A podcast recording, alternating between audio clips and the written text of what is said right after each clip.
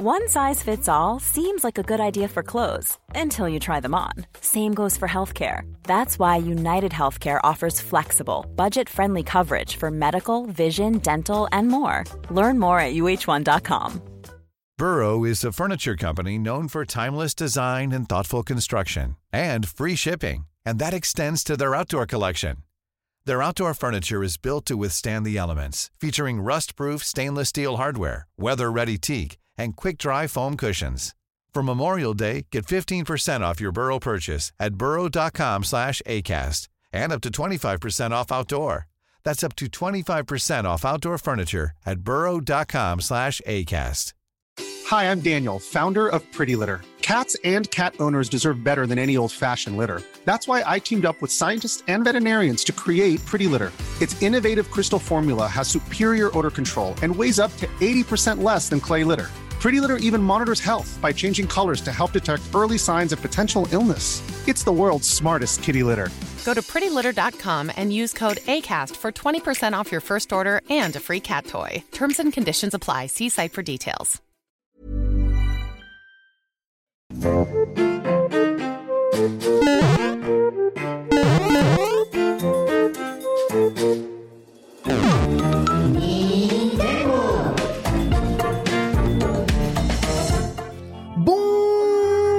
Et bienvenue dans l'entre des N-Sex. Ravi de vous retrouver pour les Nintendo, votre podcast émission sur l'actualité Nintendo. Je suis Ken Bogard. Je me présente quasiment jamais au début du podcast d'ailleurs. Si vous l'écoutez vous le découvrez sur les plateformes de podcast, vous ne savez toujours pas qui anime cette émission depuis eh bien une année. J'en suis sincèrement désolé. Googlez-moi.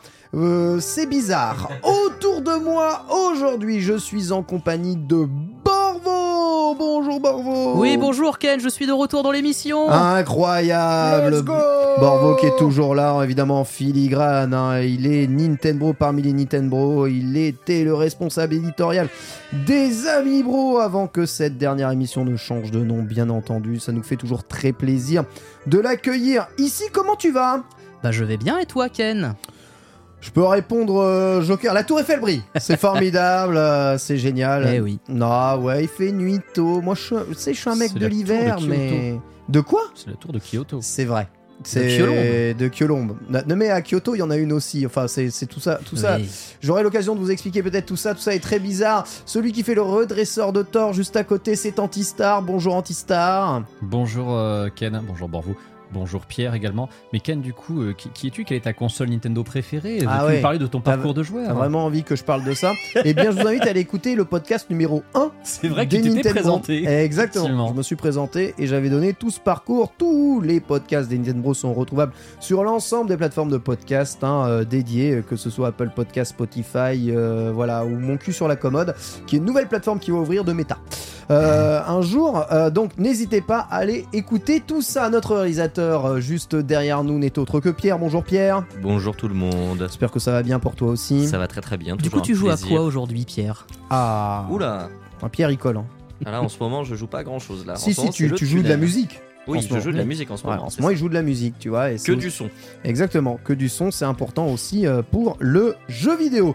Je vous rappelle que les Nintendo est une émission indépendante, hein, 100% sponsorisée par ses patriotes. Oui, ça a s'appeler Nintendo, ça a parler de l'actualité Nintendo. Non ce n'est pas une émission achetée par Nintendo et Big N pour qu'on parle d'eux, euh, même si euh, il est vrai euh, que c'est composé d'énormément de fans de la marque. Les fans sont évidemment les plus critiques. Il n'y a qu'à voir les fans de Pokémon actuellement en PLS Sama sur YouTube. C'est terrible. Si vous voulez soutenir, et je vous invite grandement à le faire, sans votre soutien, pas d'émission. Évidemment, les Nintendo, rendez-vous sur la page Patreon, patreon.com slash les Nintendo. Vous êtes actuellement 424 contributeurs et je vous remercie infiniment pour tout ça. Notez que les comptes arriveront fin décembre des Nintendo et on saura si Ken Bogard est un bon ou un mauvais gestionnaire. Salaud Arrête de payer des Uber Eats aussi cher. Euh, au programme. Aujourd'hui, c'est Nintendo.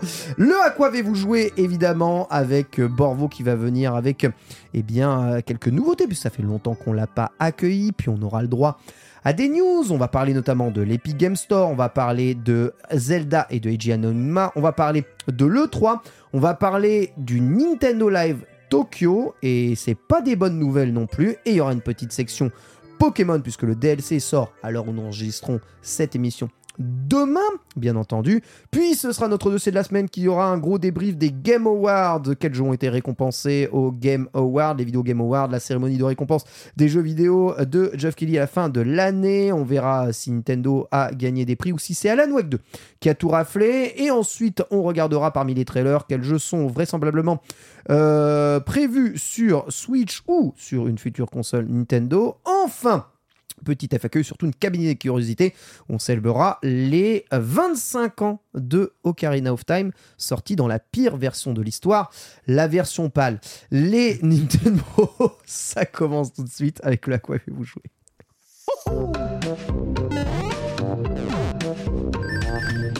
Tiens à remercier Thieu évidemment pour tous les subgifts et à vous rappeler que si vous regardez hein, tous les mercredis 18h en direct sur Twitch cette émission, eh bien euh, déjà merci à vous. Sachez que vous n'avez pas besoin d'être contributeur Patreon pour suivre cette émission, mais euh, eh bien voilà, n'hésitez pas à claquer un soutien au Patreon si c'est la première fois que vous le découvrez. À quoi avez-vous joué? On va commencer aujourd'hui avec Borvo. Bonjour Borvo. Euh, ça fait un ouais, deux, trois petits mois qu'on t'a pas vu dans l'émission. Bah, les Ah. dernières émissions que j'avais fait, c'était en plateau, donc c'était Ouais. du côté de la régie. Ah ouais, donc ça fait pas si longtemps que ça, mais t'étais côté régie. Voilà, tout à fait. T'es côté régie, et du coup, t'as pu jouer peut-être pendant les vacances d'été à pas mal de trucs. J'ai pu jouer à Puis plein de trucs, j'ai pas tout noté. Mais du coup, euh, dis-moi par quel jeu tu veux commencer dans la liste que je On t'ai va faite. commencer dans l'ordre pour aider l'ami Pierre, et on va parler Très de bien. WrestleQuest. Alors WrestleQuest, c'est le jeu le plus récent auquel je joue en ce moment. Je l'ai commencé euh, cette semaine.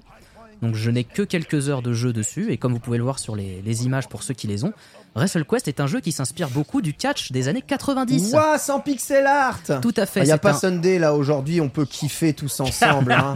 Ça fait du bien. Première balle perdue de la soirée. C'est un RPG tour par tour en pixel art. Trop bien Ah, c'est pas un jeu de catch du Non, c'est un RPG tour par tour. Et Wow. je voulais en parler notamment parce que le- les RPG tour par tour sont pas des jeux que j'affectionne particulièrement. Ah ouais. Mais on en reparlera plus tard dans l'émission. J'ai joué à un jeu cette année qui est mon GOTY, qui a gagné un prix au Game Awards, Wow. dont on reparlera tout à l'heure. Il s'agit de Sea of Stars. Ah oui. Et du coup, grâce à Sea of Stars, je me suis rendu compte que je pouvais aimer des jeux de ce style. sans déconner. Ah. Hein? Bah Et oui, coup- évidemment, ça ça n'a rien à voir de pas aimer le tour par tour juste parce que c'est du tour par tour, ça n'a aucun sens. Bah, J'avais déjà fait d'autres jeux tour par tour avant, mais j'ai Bah, jamais accroché. T'aimais pas ces jeux. À part Pokémon. Bah voilà, euh, déjà Pokémon c'est le contre-exemple pour tout le monde. Tout mais à bon, fait. C'est euh, c'est logique. Putain, ça a l'air trop stylé Voilà, donc pour ceux qui l'auront peut-être euh, reconnu, ce jeu baigne énormément dans la culture catch des années 90. De ouf. On y retrouve des catcheurs comme Macho Man Randy Savage, André le Géant, notre icône française à nous. Et donc, pour vous parler un peu de ce jeu, il a été développé par Mega Cat Studio. Alors, je n'ai pas trouvé grand-chose qu'a fait ce studio en termes de jeux récents. En fait, ils font beaucoup de jeux qui sont certes récents, mais qui sont destinés aux consoles rétro. Tu sais, les jeux Ah, modernes, ouais. mais qui sortent en cartouche pour la Mega Drive, ouais, pour la Super vois, NES, pour la je NES. vois de ouf. Ah, Donc le genre voilà. de jeu qui se fait éditer par Brock Studio par exemple. Alors, ouais. Pourquoi pas, mais là, leur éditeur est quand même assez connu. Il s'agit de Skybound Games. Ok. Alors, Skybound est connu notamment dans le monde des comics, car c'est eux qui éditent les comics Walking Dead et Invincible. ah oui, quand même. oh oui, rien que ça. Ah oui, Donc voilà, c'est quand même un gros éditeur, et notamment vu que je vous parle d'Invincible, euh, dans mes sessions de jeux que j'ai pu faire pour l'instant, à un moment j'avais le héros d'Invincible dans le public. Ah ouais. Donc voilà, ce, ce genre de petits de petits caméos, de, de- de petites références. Donc en gros, le jeu, pour vous raconter un peu l'histoire, se déroule dans un monde de jouets. En fait, tous les personnages que vous incarnez, ce sont des jouets qui rêvent de catch et qui veulent devenir catcheurs. Quoi? Ce qui fait que le monde est du coup très onirique et du coup très foufou et en même temps du coup Camoulox. les personnages sont euh, avec des car design très particuliers. Par exemple, le jeu commence, vous incarnez Randy Santos Ouais, qui est un jouet qui a grandi et qui a rêvé de devenir Macho Man Randy Savage, au point qu'il se fait surnommer après dans le jeu le Muchacho Man. Ah ouais. Donc voilà, mais j'ai aussi pu jouer un autre personnage euh, dans, cette- dans ces quelques heures de jeu que j'ai pu faire. Parce qu'en gros, j'ai appris à- avec les différents personnages à faire des combats en solo et en équipe. Il y a des combats en équipe. Et dans ces combats en équipe, il y a un personnage qui est inspiré de Bret Hart, Ah, bien qui sûr. est un catcheur canadien des années 90, Ouais, on connaît bien. et qui a comme partenaire un homme caribou. Non Donc un, un homme qui- avec un, un jouet qui a une tête de caribou et qui se bat avec une crosse de hockey. Punaise Ah, cliché man Voilà, donc pour ceux qui voient des images, vous pouvez voir voilà, que le jeu est voilà, euh, avec des trucs très... Ah ouais, on en a plus rien à foutre. Voilà, des, jouets. Là, vous pouvez, pour ceux qui ont les images, on voit Macho Man Randy Savage qui fait face à un jouet dinosaure euh, qui est assis sur une tonne de pétards. Ouais, le- je vois bien l'imaginaire d'un enfant essayer de réaliser tout ça et jouer avec les jouets qu'il a. Voilà, je pense vraiment que le jeu a été fait par des gens qui ont grandi dans les années 80-90, qui ont eu cette culture catch et qui du coup ont voulu retranscrire ça euh, dans un jeu vidéo. Ça, a l'air délirant. Et c'est trouvable sur Switch du coup. C'est tout à fait trouvable sur Switch. Moi, je l'ai pris sur Switch. Alors, je vais déjà aborder euh, ce que je considère être un point négatif du jeu. Bon, alors là, on voit des images d'un d'un mini-jeu qu'il y a dans le jeu, qui est un jeu de rythme. Hmm. Et en fait, ce jeu de rythme est utile parce que ce jeu de rythme per- permet de gagner des, euh, des bonus, des compétences. Ah, donc euh, voilà. Et surtout, c'est que c'est lié à une quête secondaire. Justement, je vais vous en parler parce qu'à un moment, à force de faire ce- ces mini-jeux-là, vous allez avoir un chou-fleur disco qui va venir vous voir et qui va dire Hé, tu me concurrences sur le dance floor. Arrête ça tout de suite. le toi- dance chou-fleur. Voilà, le dance chou-fleur, tout à fait. Ouais, bah, c'est la première, hein, d'accord, je me chauffe. hein. Ça va, me regarde Enfin, pas c'est comme ça. c'est la première pour moi, pour toi, c'est plus la première de la saison. hein. Je m'attendais à un. Bah voilà, juge, toi, avec on le voit, fais, on le voit en image, voilà le disco brocoli. Ah, il est trop stylé Incroyable Donc voilà, jeu vraiment ancré dans cette culture catch des années 90, à une époque où le catch était encore réel pour beaucoup de gens. Vous voyez que c'était pas euh, scénarisé. Justement, le jeu casse plusieurs fois le, ce, ce quatrième mur en disant genre euh, oui, il faut respecter le script et du coup ce match-là, je vais le perdre. T'es en train de dire que c'était pas euh, John scénarisé Waouh C'est- C'est blague du renartière là. Mais pour notre héros, en tout cas pour euh, Randy Santos, le catch, c'est vrai. Il y a une réplique du jeu à un moment où il dit euh, Je suis pas un super-héros, les super-héros c'est du chiquet, moi je suis catcheur professionnel. Donc vraiment, voilà, moi je, je sais bien que le catch, ça parle pas forcément à tout le monde, mais je voulais vous parler de ce jeu parce que malgré tout, son écriture fait que je pense que même pour quelqu'un qui n'est pas initié au catch et qui du coup n'aura pas forcément toutes les, petits réf- toutes les petites blagues, les petites références, mais qui n'empêchent pas la compréhension du jeu, le jeu est quand même écrit d'une manière où je trouve qu'il est assez drôle. Eh bah écoute, Et tu, assez touchant. tu le vends super bien, hein, Borvo. Voilà, ça s'appelle Wrestle Quest. C'est disponible évidemment sur Nintendo Switch. Vous pouvez retrouver toutes les images et euh, les trailers sur Internet. Et on va parler un tout petit peu eh bien, de celui qui a eu le droit à un nouveau trailer, un peu le Final Edition euh, Deluxe Turbo euh, Alpha Plus trailer Mario Kart 8 Deluxe, puisque tu as joué beaucoup à Mario Kart 8 Deluxe, entièrement toutes les coupes en 200 cm3 des Tout à fait. 96 courses dispo. Tout à fait, bah, euh, le mois dernier est sortie la dernière vague de DLC euh, de Mario Kart 8. Et du coup, c'est vrai que pour ceux qui ont fait cette, euh, vague de, cette dernière vague de course, il y avait une petite vidéo de fin, enfin un petit crédit de fin, un peu touchant, voilà, qui moi m'a m'a touché dans mon cocoro. Je suis avec toi. Elle est très très fun. Elle est cette, très très euh, touchante et du coup bah c'est vrai qu'après avoir du coup euh, eu cette vidéo et avoir fini toutes les courses en 150 cc, je me suis dit tiens je vais retenter quelque chose que j'avais tenté au début du jeu et que j'avais abandonné parce que c'est compliqué quand même, c'est de faire toutes les courses en 200 cc et d'avoir l'or et les 3 étoiles. J'avoue, c'est long, c'est c'est- Sur- c'est pas si simple. hein. C'est très très compliqué parce certaines, que c'est très dur. ouais. pas seulement au niveau de la, du pilotage de certaines courses, ou vraiment certaines courses qui enchaînent les tournants, et en 200cc, enchaîner les tournants, c'est très compliqué parce que même le dérapage ne vous Ouais. aide pas du tout, Ah il vous envoie dans le vide. Ah, faut savoir freiner. Hein, c'est Voilà. En fait, le, moi, le problème que j'ai eu le plus en termes de difficulté sur les courses en 200cc, c'est que des fois, vous allez vous prendre un objet et vous allez vous, vous allez perdre 5 places. Vous êtes premier, vous prenez un objet, vous perdez Ouais, 5 ça va places. trop vite. Parce qu'en fait, ça va très vite et surtout, c'est que par exemple, un, un PNJ, on va dire, qui est troisième, va avoir un champignon. Et bah, à sa position de troisième avec les champignons, il va être premier. Ouais, ouais, Moi, c'est ça ex- exactement ça. Ça m'est déjà arrivé en étant premier d'avoir l'alerte de quelqu'un qui s'approche de moi avec une étoile. Ah, et puis les courses sont tellement courtes en 200 cc, en fait, le moindre choc Ah bah. que tu prends est ultra, ultra voilà, là, ultra il vient d'apparaître. Le Parc Baby est peut-être la course la plus facile en 200cc. Ah oui, oui, Parce que du coup, ça va tellement vite que dès que vous avez appris à bien maîtriser les tournants, Bah en fait la course elle se fait en 30 secondes. Ouais, c'est ça, c'est trop rapide. vous avez, les ennemis ont même pas le temps de vraiment utiliser leurs objets ou euh, que le jeu se dise allez tiens euh, le- je vais filer au PNJ une carapace bleue ou un truc comme ça que vous avez déjà fini. Let's go C'est incroyable hein, quand même, hein, 96 courses.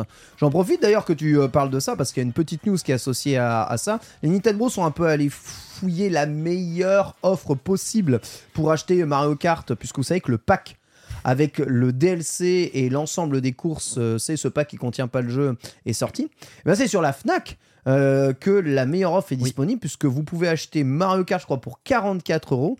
Et si vous l'achetez, vous avez le pack du DLC euh, qui a un prix divisé par deux. Donc euh, vous pouvez l'avoir pour 14.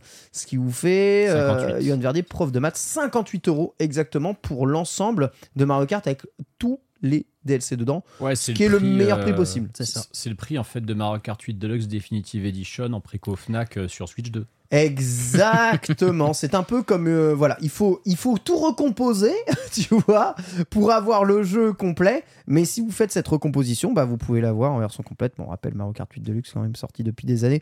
Malgré ça, euh, toujours à un prix défiant euh, Mais surtout aucune reste concurrence. l'un des meilleurs jeux multijoueurs, Mm. toutes consoles confondues en fait, et qui se retrouve encore dans le top 5 du sel presque toutes les semaines. Un modèle, tout simplement. Donc voilà, ce, jeu est juste, tu vois, on va parler tout à l'heure des Video Game Awards et des jeux avec le meilleur suivi. À un moment, j'ai envie de dire, est-ce que Mario Kart 8 pourrait pas être totalement. euh, pas forcément un gagnant, mais en tout cas. Un, Au moins nominé, ouais. Un nominé, oui. C'est pas bête. On en même reparlera pas, tout à l'heure, mais- moi, rajouter des maps, c'est pas ce que j'appelle un su- véritable suivi. Je sais pas. Oui, c'est J'ai tellement de. C'est tellement hors euh, catégorie euh, de, certains autres jeux où, où quasiment quotidiennement hein, il y a un suivi euh, communautaire. Là, c'est vraiment, on rajoute des trucs, on Hmm. temporise parce que le prochain, il peut pas sortir sur cette machine, quoi, tu vois. Ouais, C'est un peu ça. Je suis d'accord, mais c'est vrai que je pense que un jour, euh, je pense qu'on pourra se dire que Mario Kart 8 Deluxe est peut-être hors MMORPG le jeu qui a la plus longue longévité euh, de l'histoire. Il y a Nico Majin dans le chat qui nous dit, de toute façon, moi j'ai deux choix pour jouer avec ma fille, c'est soit ce jeu, soit FIFA. Merci Mario Kart d'exister, j'ai pas envie de jouer Oui. Merci Mario Kart. Merci Mario Kart d'exister. c'est quand même assez hallucinant.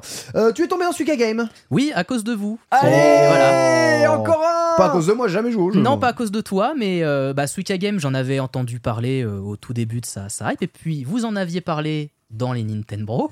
Ouais. Notamment, je crois, c'était Sunday qui était venu en parler. Sunday qui a 50 heures sur le jeu. C'est de la faute de Beatle. Hein. Depuis que je l'ai dans mes amis Switch, j'ai vu combien d'heures elle a sur le 50 jeu. heures, mais mais voilà, mais je dois.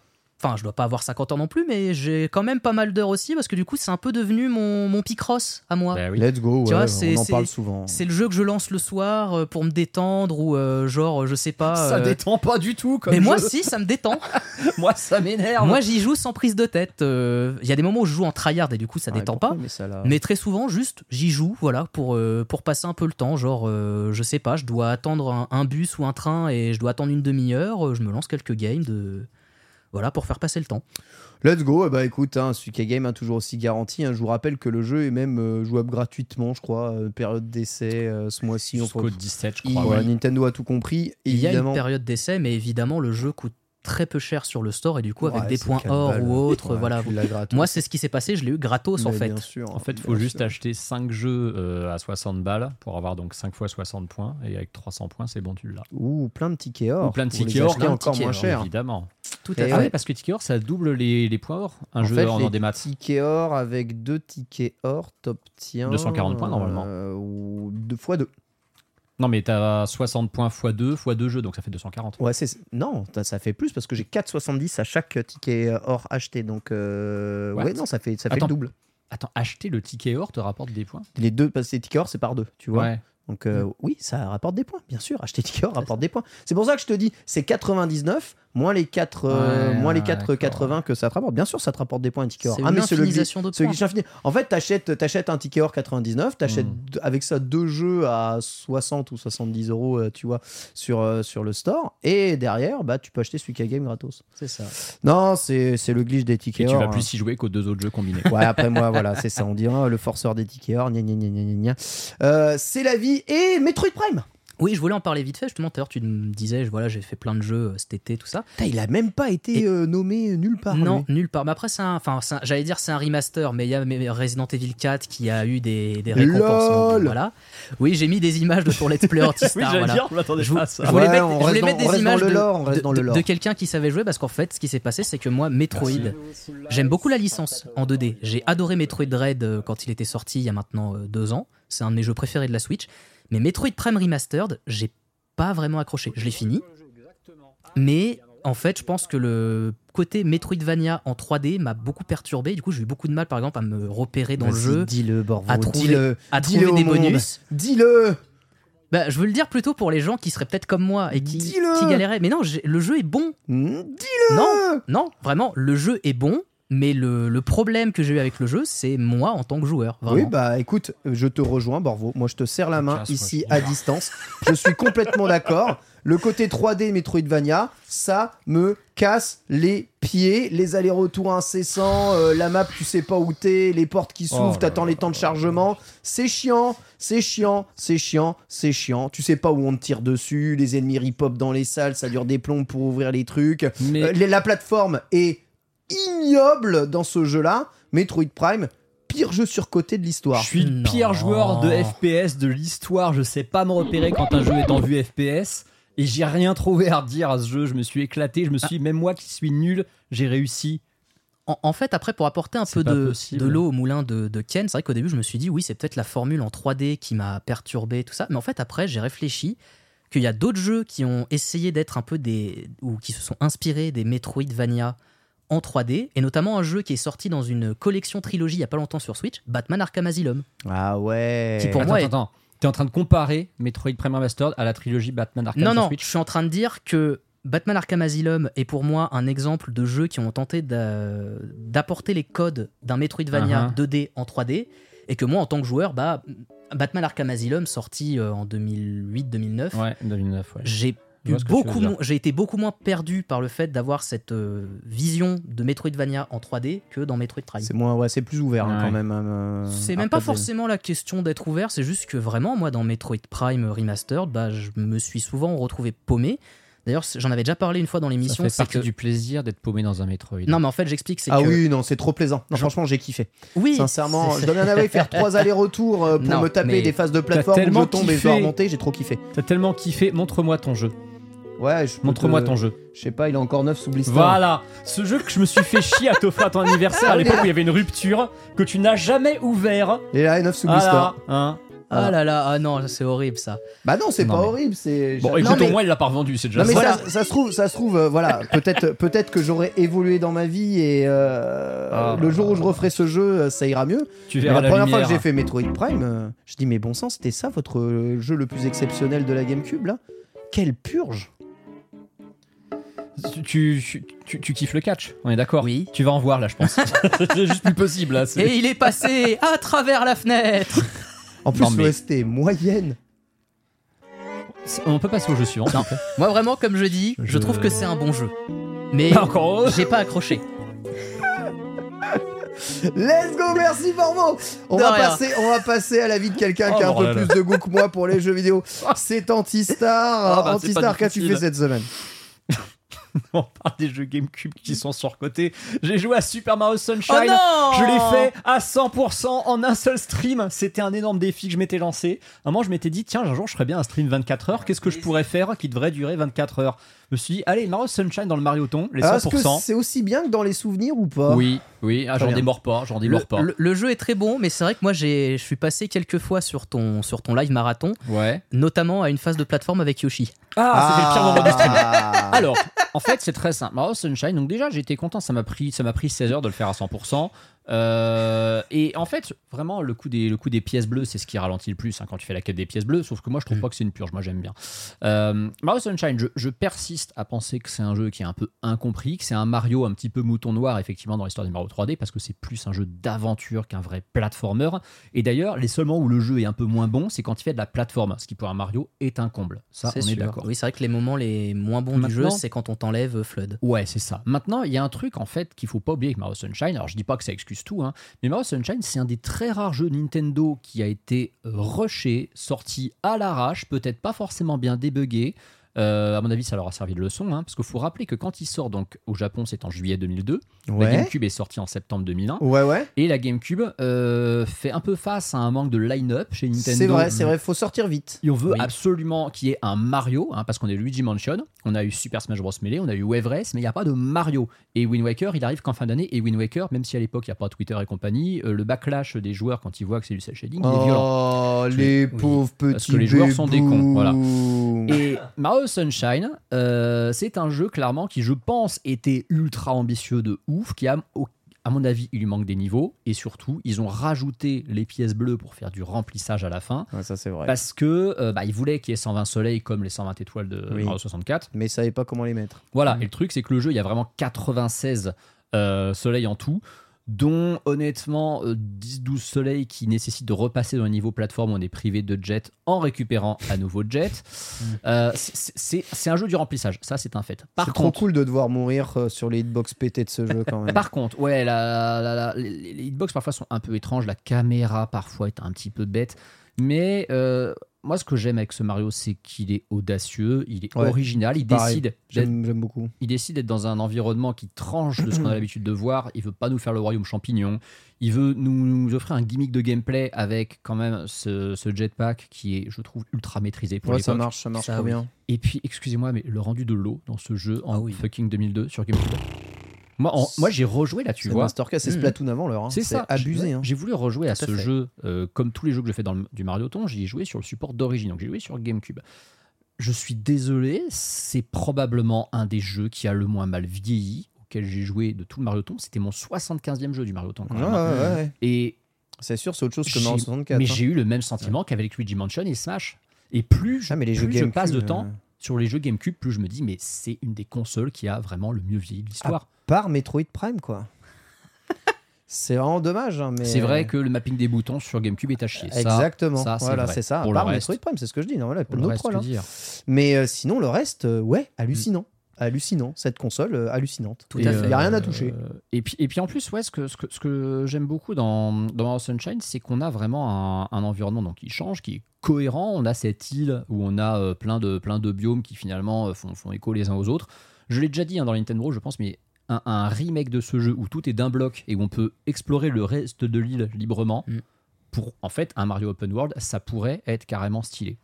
C'est- vrai que le côté de tous les niveaux qui sont cohérents entre eux, moi, c'est quelque chose qui m'avait marqué quand j'étais gamin et que j'avais joué euh, à la version GameCube. Et que dans certains mondes, tu vois d'autres mondes en fait à l'horizon. Ouais. Tu, tu vois d'autres niveaux euh, à l'horizon. Le, le premier niveau que tu, que tu fais, tu regardes un moment à l'horizon et tu vois la place Delfino. Du coup, et t'es là, ah ouais, c'est là-bas, d'accord, je vois. Et donc ouais, ça, ça a été un- ça a été un plaisir de le refaire. Et tu vois, je me suis tapé quand même donc 16 heures de let's play dessus d'affilée. J'ai même pas fait de pause. Si j'en ai juste fait une pour aller aux toilettes, le temps du générique, la première fois que j'ai battu Bowser, c'est tout. Quel geekos. Et vraiment, vraiment, ça m'a, j'ai jamais senti en fait de, de lassitude en mode bon là le jeu commence à me saouler. Il y a un moment où il m'a saoulé, mais ça c'est comme tout le temps, c'est le niveau du pachinko. C'est Ouais, probablement le plus mauvais niveau d'un jeu Mario de tous les temps. C'est vraiment de la chiasse, ce truc. En fait, je me suis posé la question s'il n'est pas volontairement pété pour que les Ah. devs dénoncent le fait que le pachinko, c'est un truc de hasard, c'est ridicule. si ça se trouve, il y a peut-être des gars chez Nintendo qui ont un trauma de pachinko, euh, qui ont voulu, possible, qui ouais. ont voulu critiquer à travers ça. Quelqu'un qui un week-end est revenu au, studio Nintendo. Oh putain, j'ai perdu toutes mes sous dans le pachinko, je vais les mettre dans le jeu. Ah non, mais vraiment, il, veut que, il voulait que les joueurs souffrent autant. Bref, Putain, mais euh, qu'est-ce que très bon t'as comme énergie dans ce jeu C'est abusé. Hein. Mm. Et vraiment facile le jeu en vrai. hein. Ah non, non, Mario Sunshine n'est pas un jeu facile. Par Non. contre, le boss de fin est ridiculeusement Oui, simple. Bowser est facile. Bowser facile. est facile. facile le jeu, t'exagères. Non, non, non. Il y a très peu de stages avec du gros vide En euh, fait, où tu perds des vies. t'as beaucoup de mal à gagner des vies surtout. C'est un jeu Ouais, où tu farmes pas vies. beaucoup de oui, vies, tu farmes vrai. pas les vies facilement, hein, vrai, vraiment. vrai. Euh, donc voilà, c'était Mario Sunshine. Let's go Et ensuite, tu as terminé euh, de euh, Super Mario Advance. Ouais, ouais, bah de toute façon, j'avais déjà parlé de la, Mario la Advance pire 1. version de Mario World. J'ai fait effectivement les versions euh, GBA de Mario World et Yoshi Island. Mario World vraiment pour le coup est en dessous de Ah, la c'est- version c'est SNES. vraiment de la C'est merde. musicalement surtout qu'il Ah ouais, c'est Là horrible. vraiment, on sent qu'il n'y a pas le SPC 700, le processeur sonore de la SNES, qui on le rappelle a été développé par Ken Kutaragi. Tout à Parce que fait. c'est du, c'est du matos Tout Sony, hein, Sony, littéralement. tout à fait.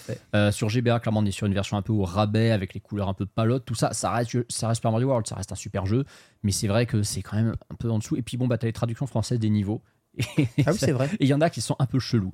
Euh, J'avoue que Donut Plains qui devient la plaine baignée, je m'y ferai jamais. Je trouverais ça toujours aussi con. Hmm. Euh, et euh, Yoshi Island, Yoshi Island, donc Super Mario Advance 3. Là, c'est différent parce que Yoshi Island, en vrai, ça restait un des jeux les plus impressionnants de la Super Nintendo. Ouais, lui, C'est- je crois qu'il est assez bien adapté Ouais. hein, sur GBA. Il est bien adapté et surtout Yoshi Island, faut savoir qu'il a des niveaux inédits qui sont propres à la version Ah, c'est GBA. vrai. Il rajoute 6 niveaux. Euh, je me les étais fait juste avant les- la soirée des Game Awards. Je pensais les finir à 100% parce que j'avais bien deux heures devant moi à, à ce moment-là. Et en fait, ils sont vraiment compliqués ces niveaux. Ils sont compliqués. Ils respectent bien l'ADN de Yoshi Island. Hein. C'est pas des niveaux qui trahissent l'esprit d'origine du jeu. Hmm. Mais c'est vrai que, euh, en, en fin de compte, ça fait quand même regretter quand il joue qu'il n'y ait pas un seul Mario inédit sur GBA. Euh, un Mario, tu vois, qui aurait eu bah, les bases techniques d'un jeu Super NES, euh, parce qu'à mon avis, il y avait De quand ouf. même moyen de faire ça. Ah, complètement. Je Là, comprends pas. GBA, c'est vraiment une console à portable. J'ai et remake, c'est un truc de ouf. Bah ouais. C'est un peu dommage hein, quand même, hein, parce que. Mais c'est quoi C'est c'est parce que c'est pas la période euh, où euh, mince, euh, il y a eu il y a eu des départs chez Nintendo, euh, voire même des des décès, j'ai envie de dire, non En fait- chez chez Nintendo. Bah, euh, c'est- alors c'est l'époque où, euh, où- Hiroshi Yamauchi a quitté euh, son, son- son poste de président Il légendaire chez semblait Nintendo. bien, ouais. Mais surtout, on a vraiment l'impression qu'à l'époque, en fait, tout l'effort était mis dans la GameCube. Oui, c'est ça. C'est exactement ça. La, la- la GBA, en fait, les meilleurs jeux de la GBA sont assez rarement des jeux Nintendo. Et quand c'est des Mhm. licences Nintendo, La Metroid Fusion quand même. ouais, t'as Metroid Ouais. Fusion, c'est vrai. Et puis quand c'est des licences Nintendo cultes, c'est c'est sous-traité. Minish Cap, c'est Flagship, qui est un studio Capcom. Oui, c'est vrai, Euh, c'est vrai, c'est vrai. T'as une, t'as une chier de super jeux sur GBA. On a attention, Mario hein. vs Donkey Kong, on a les Fire Emblem qui sont excellentissimes. euh. C'est vrai que t'as- Et puis ils ont développé un Mother exclusif à la console. Mais on n'en a jamais entendu Ouais, parler. donc en fait, ce que je dis, c'est de la merde. Il y a que les, Nin- il y a que les Mario qui sont sous-traités, en fait. Les Mario, les Mario sur Non, non, il n'y GBA. a pas que les Mario. hein. Je crois que Wario, le Wario Advance, il est sous-traité. Mario Tennis, il est sous-traité. Mario Golf est sous-traité. Mario Kart Euh, aussi, non? Mario Kart, non, c'est Non bien Nintendo, il me qui semble qu'il l'a développé. donc voilà. Et ensuite, après, il y a que des portages rares des Donkey Kong Country. Ouais. Voilà. Et euh, après, c'est beaucoup Square qui a rempli la line-up avec, euh, avec Kingdom Hearts, FF Tactique, Mhm. euh, FF Dawn of Soul, Sword of Mhm, Mana, mhm. le remake de Seiken Netsetsu. Ah, c'est vrai que Square sur GBA, ils se sont régalés. hein. Ouais. Bon, Square s'est régalé sur Mais sinon, j'avoue que le premier, le premier Zelda qui est arrivé, euh, c'est le foutu portage euh, de Link to the euh, Past. Link to the Past. Link hein. to the Past. Ouais. Ouais, ouais, non, mais on est, on est quand même pas patient d'avoir un portage de Super Metroid aussi. hein, Non, sur- mais on a. Enfin, t'as raison, c'est vrai que c'est une console, euh, c'est une console qui aurait mérité plus de vrais exclus Nintendo. Et puis la semaine prochaine, je vous parlerai, parce que je l'ai commencé hier, mais je préfère garder ça pour la semaine prochaine. Je vous parlerai de Karen of Time N64, PAL 50 Hz en 20 FPS. Let's go On va bien se marrer. Et vous faites bien de citer Golden Sun. Évidemment, bien sûr que Game Freak s'en est donné à cœur joie pour remplir la GBA de son Pokémon. catalogue de jeux Pokémon, bien entendu.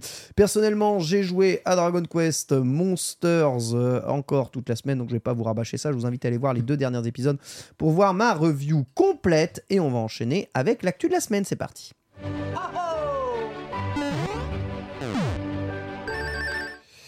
Epic a annoncé et sorti un nombre incalculable de jeux collaboration avec Fortnite, euh, Rocket euh, Fortnite, je sais pas quoi, Lego Rocket Fortnite, je sais pas quoi. Enfin tout ce qui tout ce qui est possible. On met tout dans Fortnite, le jeu de course, le jeu de survie, le jeu de de Osef. Parce Voilà. que FIFA cross Fortnite. Ouais, exactement. On a tout mis dedans. Alors, le jeu Lego est un succès incroyable. Là, le, le- c'est cartonne Oh, bah, c'est étonnant ça. Lego et étonnant, Fortnite, ouais. une collaboration qui marche, qui l'eût cru Alors oui, le, le jeu n'est pas encore aussi développé que Minecraft, mais euh, c'est un Minecraft Live, donc jeu de Oui. survie euh, de base. Euh, ici, je sais pas si vous- quelqu'un d'entre vous l'a déjà essayé dans, dans le chat. Si, euh, si, pour la première fois de ma vie, j'ai lancé Fortnite pour let's jouer go. à Lego Vas-y, Fortnite. c'est bien ou pas? Alors moi, j'ai pas trop accroché. Faudrait peut-être que, j'y, euh, que je retente l'aventure, peut-être en multijoueur, parce que j'y ai joué en solo. Ouais. Et en fait, moi en solo, bah, comme j'ai jamais joué à Fortnite, je t'avoue que c'est peut-être aussi l'approche du, du gameplay qui, je pense, est vraiment le gameplay de Fortnite. Parce que vraiment, en fait, le jeu est dans Fortnite. Au début, je- en fait, dans le store, il y a une icône Lego Fortnite à télécharger à part, mais en fait, ça vous fait télécharger le Fortnite. C'est pas un jeu à part. est-ce que vous connaissez l'un des premiers jeux Epic Games? C'est Hmm. un jeu d'action plateforme 2D avec une mascotte euh, complètement déjantée qui, euh, on va dire, faisait un peu référence ou en opposition à Sonic. Est-ce que vous l'avez ou l'avez pas C'était sur quoi?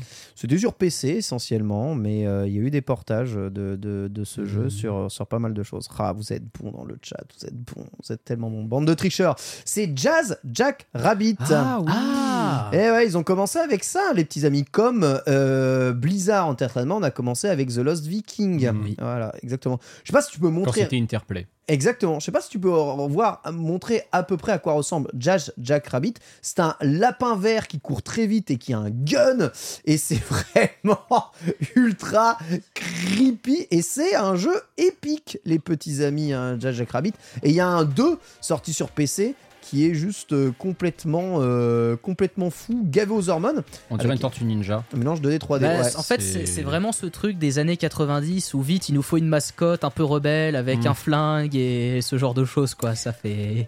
Donc voilà, C'est peut-être dans qui son sait, jus. le retour de Jazz Jack Rabbit bientôt dans Fortnite. hein. Il n'y a même pas de skin encore. Comme Non. quoi, on renie très souvent ses origines, Ah. euh, quand même, quand ça commence à avoir du, du succès.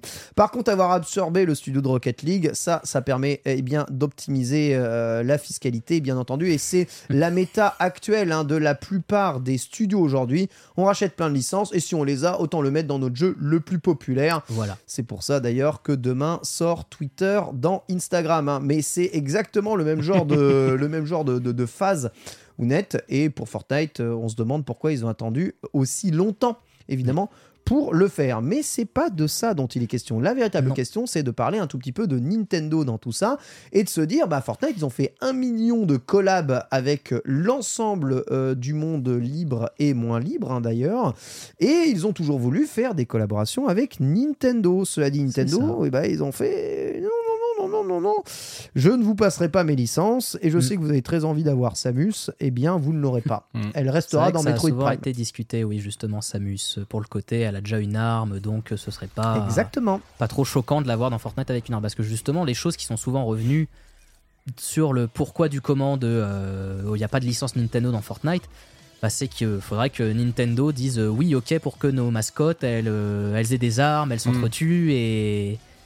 Et bon, je sens que quand même de ce, co- de ce côté-là, c'est Smash qui, qui est le plus loin que Nintendo peut se laisser aller. Carrément. Ouais, et puis tu ouvres une boîte de Pandore en faisant ça parce que si Voilà. tu autorises euh, l'exploitation d'un personnage, dans ce cas, pourquoi pas les autres? C'est ça. Et en plus, euh, bon, à moins vraiment qu'ils décident de verrouiller le truc, mais ce serait vraiment chum comme, comme move, euh, si tu décides de mettre, disons que c'est Samus dans Fortnite, Mm.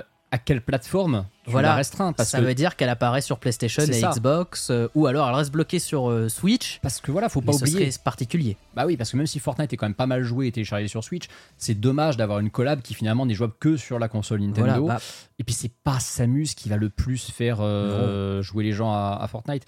On a bien vu hein, les personnages Nintendo, on peut les retrouver sur mobile. C'est la seule fois où ils sortent d'un écosystème Nintendo, Ouais. mais c'est tout. Sur PC, ils y ont été dans les années 90 et ils l'ont jamais refait après. Et sur PlayStation Xbox, tu ne les auras jamais. Le plus proche que tu aies jamais eu d'un personnage euh, Nintendo dans un jeu euh, PlayStation, c'est littéralement quand Norman Reedus dit Super Mario et la princesse Peach dans une code de Death Stranding. c'est vrai. et je me suis euh, toujours demandé d'ailleurs comment est-ce qu'ils ont eu le droit de dire ça. Si ça Ouais, se trouve, Nintendo leur a envoyé un, un gros procès au cul et Sony ils ont dit bah non lol. Voilà. C'est ça. Et sinon, l'autre cas le plus proche, c'est quand euh, la PlayStation, ça devait être le lecteur CD de la SNES. Ah oui. Ah bah là c'est l'inverse. Tu sais que t'as des jeux, t'as des jeux avec un logo Sony sur Super Nintendo parce qu'ils ont édité des jeux. T'as des jeux Microsoft sur Game Boy aussi. Ah oui, c'est vrai. Ouais, ouais. Tu as totalement raison, c'est complètement vrai. Et euh, bon, bah alors les, les deux se sont vachement dragués, hein, en mode euh, vraiment Epic Game, euh, ça serait super sympa si on pouvait avoir les jeux Nintendo. Et en plus, explique, explique à Nintendo, mais ce serait de la cash-monnaie pour vous, Mhm. vraiment gratos. Vous pourriez gagner de l'argent sans avoir absolument rien à faire. Nous, nous vous ouvrons les bras, nous vous donnons de l'argent. Nos joueurs seraient super contents d'avoir les, les personnages de Nintendo ici. Nintendo disent euh, non. En vrai, il y a absolument aucune raison, et là je les, je les cite, hein, pour Nintendo d'amener l'un de ce- ces personnages sur Fortnite. hein. Ils ont passé des décennies à créer des personnages, à développer des propriétés intellectuelles, au point où le film Mario un peu rapporté aujourd'hui énormément d'argent. Ils n'ont pas besoin d'amener ces personnages dans un autre univers, et surtout, ils n'ont pas envie de sortir leurs personnages ou de sortir leur licence sur d'autres univers, en tout cas jeux vidéo, Borvo. En fait, la personne qui a dit ça, c'est un ancien employé de Nintendo qui depuis s'est lancé dans le consulting euh, dans le monde du JV et qui justement, oui, a dit que bah, euh, en fait, pour lui, Nintendo, ils ont pas besoin de Fortnite, ils sont plus gros que Fortnite. Ce que fait Nintendo, c'est plus grand que Fortnite. Ça fait mal. Donc ouais, moi c'était surtout pour ça que je voulais en parler parce que c'est vrai que cette déclaration là, elle, elle est forte quand même. Elle est très très forte. Donc hein. il a raison parce que il- enfin, il a raison parce que de son point de vue, lui il cite notamment le résultat au box office du film Mario, 1,36 milliards de dollars quand même. Ouais. C'est pas mal. Donc euh, voilà. Et c'est son argument à lui pour dire que bah, Nintendo sont plus forts que Fortnite. Petit sondage dans le chat. hein. Euh, Les personnages de Nintendo dans Fortnite, vous êtes plutôt pour, vous êtes plutôt contre, sachant qu'en vrai, il n'y a pas vraiment de raison d'être contre. Mais bon, on vous pose quand même la question, Oui. vous en tant que fan, est-ce que vous aimeriez voir ces personnages arriver dans d'autres univers ou faire. Ni- là, la question est plus large. Est-ce que vous voulez voir Nintendo faire beaucoup plus de collabs larges Moi, je remarque un truc. C'est que Nintendo, quand il s'agit de produits dérivés, type jouets, type, euh, on va dire, euh, on collab même avec euh, des, des marques de bouffe. hein. J'ai déjà Mhm. vu des, des jouets euh, Mario arriver dans des Happy Meal, tu vois. Bah, du merch, quoi. Voilà, ils sont pas très regardants, hein, parce que bon sang, parfois ils filent Mario à des gens qui font des jouets, mais éclatés au sol, tu Oui, ils vois. font des jouets, ils font pas des jeux vidéo. Je suis d'accord, voilà, c'est ça. Euh, euh, des... Parfois, il y a des mugs avec euh, logo Mario, tu te demandes vraiment comment est-ce qu'ils ont pu avoir les droits. En fait, tous les types de produits dérivés, ils en ont rien à Voilà, vraiment, foutre. hein. Le produit dérivé euh, bas de plafond, ça, ils s'en Ils fichent. s'en foutent. Mais dès qu'on touche aux jeux vidéo, il y a voilà, dès que ça devient un peu hein. plus artistique, en fait, c'est là qu'ils sont un peu plus euh, intransigeants. Bah, justement, pour reparler de euh, Epic Games, un, un employé de chez euh, Epic Games, le vice-président, qui a parlé justement de euh, comment c'était les négociations avec Nintendo, sa manière de le présenter, c'était de dire que. euh, en gros, il, il ne sait pour, euh, en gros, le faire un, je sais pas, comme donner un exemple de à quel point c'est difficile de négocier Ouais. avec Nintendo. Il a dit, je ne sais pas quel est le mot pour fabriquer des diamants. Je sais pas quel est le mot pour fabriquer. Pour des lui, voilà, discuter avec Nintendo sur l'usage de leur propriété intellectuelle, c'est aussi dur que de fabriquer des diamants. Ce qui est ouf, c'est que tu sais, il y a beaucoup de personnes de chez Nintendo euh, France qui nous, qui nous écoutent. Alors, pas forcément des grands dirigeants, mais juste euh, des gens qui travaillent là-bas. Mhm. Et je pense que euh, les, les mots que que- qu'ont exprimé cette personne prend aussi tout leur sens au sein même de Nintendo France des fois ou de Nintendo Europe. C'est-à-dire que des fois on aimerait fabriquer des diamants, mais même au sein de Nintendo on sait on sait on sait pas comment faire, on sait pas comment les convaincre. C'est c'est absolument impossible. Écoutez, hein, c'est euh, voilà et Nintendo Japon a ses raisons que la raison parfois ignore, mais moi je suis on va dire pour moins d'expansion euh, multiversienne dans, Ouais. dans les jeux, pour plus de, de respect et de maîtrise des licences, bien que Nintendo ait massacré ses propres licences sur certains jeux. Hein. Il y a Voilà. qu'à voir Metroid Prime, par exemple. Pardon. Ah, tu parles du 3 avec la Wiimote Ouais, je suis d'accord. Ça, effectivement, c'était honteux. ouais. c'est faux, c'est faux, c'est évidemment faux. Voilà, en tout cas, ceci n'arrivera pas, mais vous pouvez tester le Go Fortnite. Et on peut y jouer sur Switch ou pas? Oui, oui, moi j'y ai joué sur Switch. C'est trop bien. Justement, tout est gratuit, on rappelle. Hein. Tout est gratuit, voilà. Donc après, vous commencez avec un personnage euh, qui a un skin basique, euh, tout ça. En fait, moi, j'ai pas accroché, comme je disais, par rapport au niveau du, du gameplay, parce que comme j'ai jamais joué à Fortnite, bah du coup, euh, j'ai pas l'habitude avec le- la prise de commande. Et surtout aussi, c'est que le jeu est lié au Battle Pass de Fortnite. C'est-à-dire qu'en fait, les objectifs que vous avez dans le jeu, vous allez avoir des objectifs liés à un Battle Pass pour débloquer des choses. Et moi, c'est ça que je me suis dit aussi. Je me vois pas y jouer comme ça, vraiment à le farmer comme ça tous les jours pour faire mes objectifs de Battle Pass ou ce genre de choses. totalement normal. On a autre chose à faire que de Voilà. travailler après avoir fini le travail. on va passer à la news suivante. On va parler de Eiji Aonuma. Je vous rappelle le producteur de la saga Zelda qui va se faire faire ou a été fait chevalier d'art et des lettres, je crois. Ça sera fait. Ça oui, je crois sera que ça fait, se hein. sera fait. C'est oui. un des deuxièmes de chez Nintendo à obtenir ce titre en France après Shigeru Miyamoto, Après Miyamoto. Exactement. qui était fait chevalier des arts et des lettres en même temps que Michel Ancel. Et il y a une photo avec Michel Ancel et Miyamoto euh, simultanément sur un des ponts de Paris euh, qui est légendaire. Ça, c'est un crossover euh, Ah ouais. 5 étoiles. Ah ouais, pff, complètement improbable. Eh bien, sachez que pour une interview pour Game Informer, hein, pendant les Video Game Awards, Aonuma a déclaré, puisqu'il est monté sur scène, hein, récupérer un prix, puisqu'on va Mm. vous en parler, mais Zelda Tears of the Kingdom a eu évidemment, évidemment, c'était pas forcément si évident, mais a eu un prix euh, durant Oh, les Video Game même. Awards. Ah, si. Il a déclaré euh, faire une suite de suite, ça devient un peu fou quand on y pense. hein. Mais comme j'ai mentionné précédemment, avec Tears of the Kingdom, nous cherchions à reconstruire sur le monde que nous avons créé de Breath of the Wild et à vraiment épuiser les possibilités de ce que nous pouvions mettre dans ce monde. Je pense que c'est une apothéose ou la forme finale de cette version de The Legend of Zelda. À cet égard, je ne pense pas que nous ferons une suite directe à ce genre d'univers. Le prochain Zelda sera fondamentalement différent et non pas forcément différent en termes de gameplay, mais différent en termes d'univers. Mm. Et on sait que dès que euh, Nintendo change d'univers, il change quasiment tout le temps de direction artistique. Mm. Oui. Tout le temps de direction artistique. Alors là, je vous pose un peu la question à vous ici, êtes- vous êtes des grands, grands fans de Zelda. Euh, The Legend of Zelda, c'est toujours un peu baladé entre une direction artistique, on va dire pseudo-réaliste, euh, une direction artistique plutôt cartoon. Dans, euh, on va dire que dans Breath of the Wild, on est plutôt du côté cartoon, mais bah, c'est quasiment obligatoire puisque la Switch n'autorise quasiment que le cel shading en, en termes de puissance d'affichage pour être relativement joli dans l'ensemble des décors. Est-ce qu'on reviendrait dans le prochain Zelda, un Zelda un peu plus euh, réaliste, texturé, euh, moins euh, cartoon à votre avis, ou est-ce qu'on va garder une patte cartoonesque encore plus marquée, Borvo? Moi, je préférerais qu'ils gardent cette patte un peu. Enfin, c'est cartoon, voilà, c'est le shading en fait, dessin animé, parce que du coup, ça leur permet vraiment d'avoir des. Bah, une certaine liberté, une certaine folie dans ce qu'ils veulent euh, montrer et ce qu'ils veulent créer comme décor et ce Yes. genre de choses.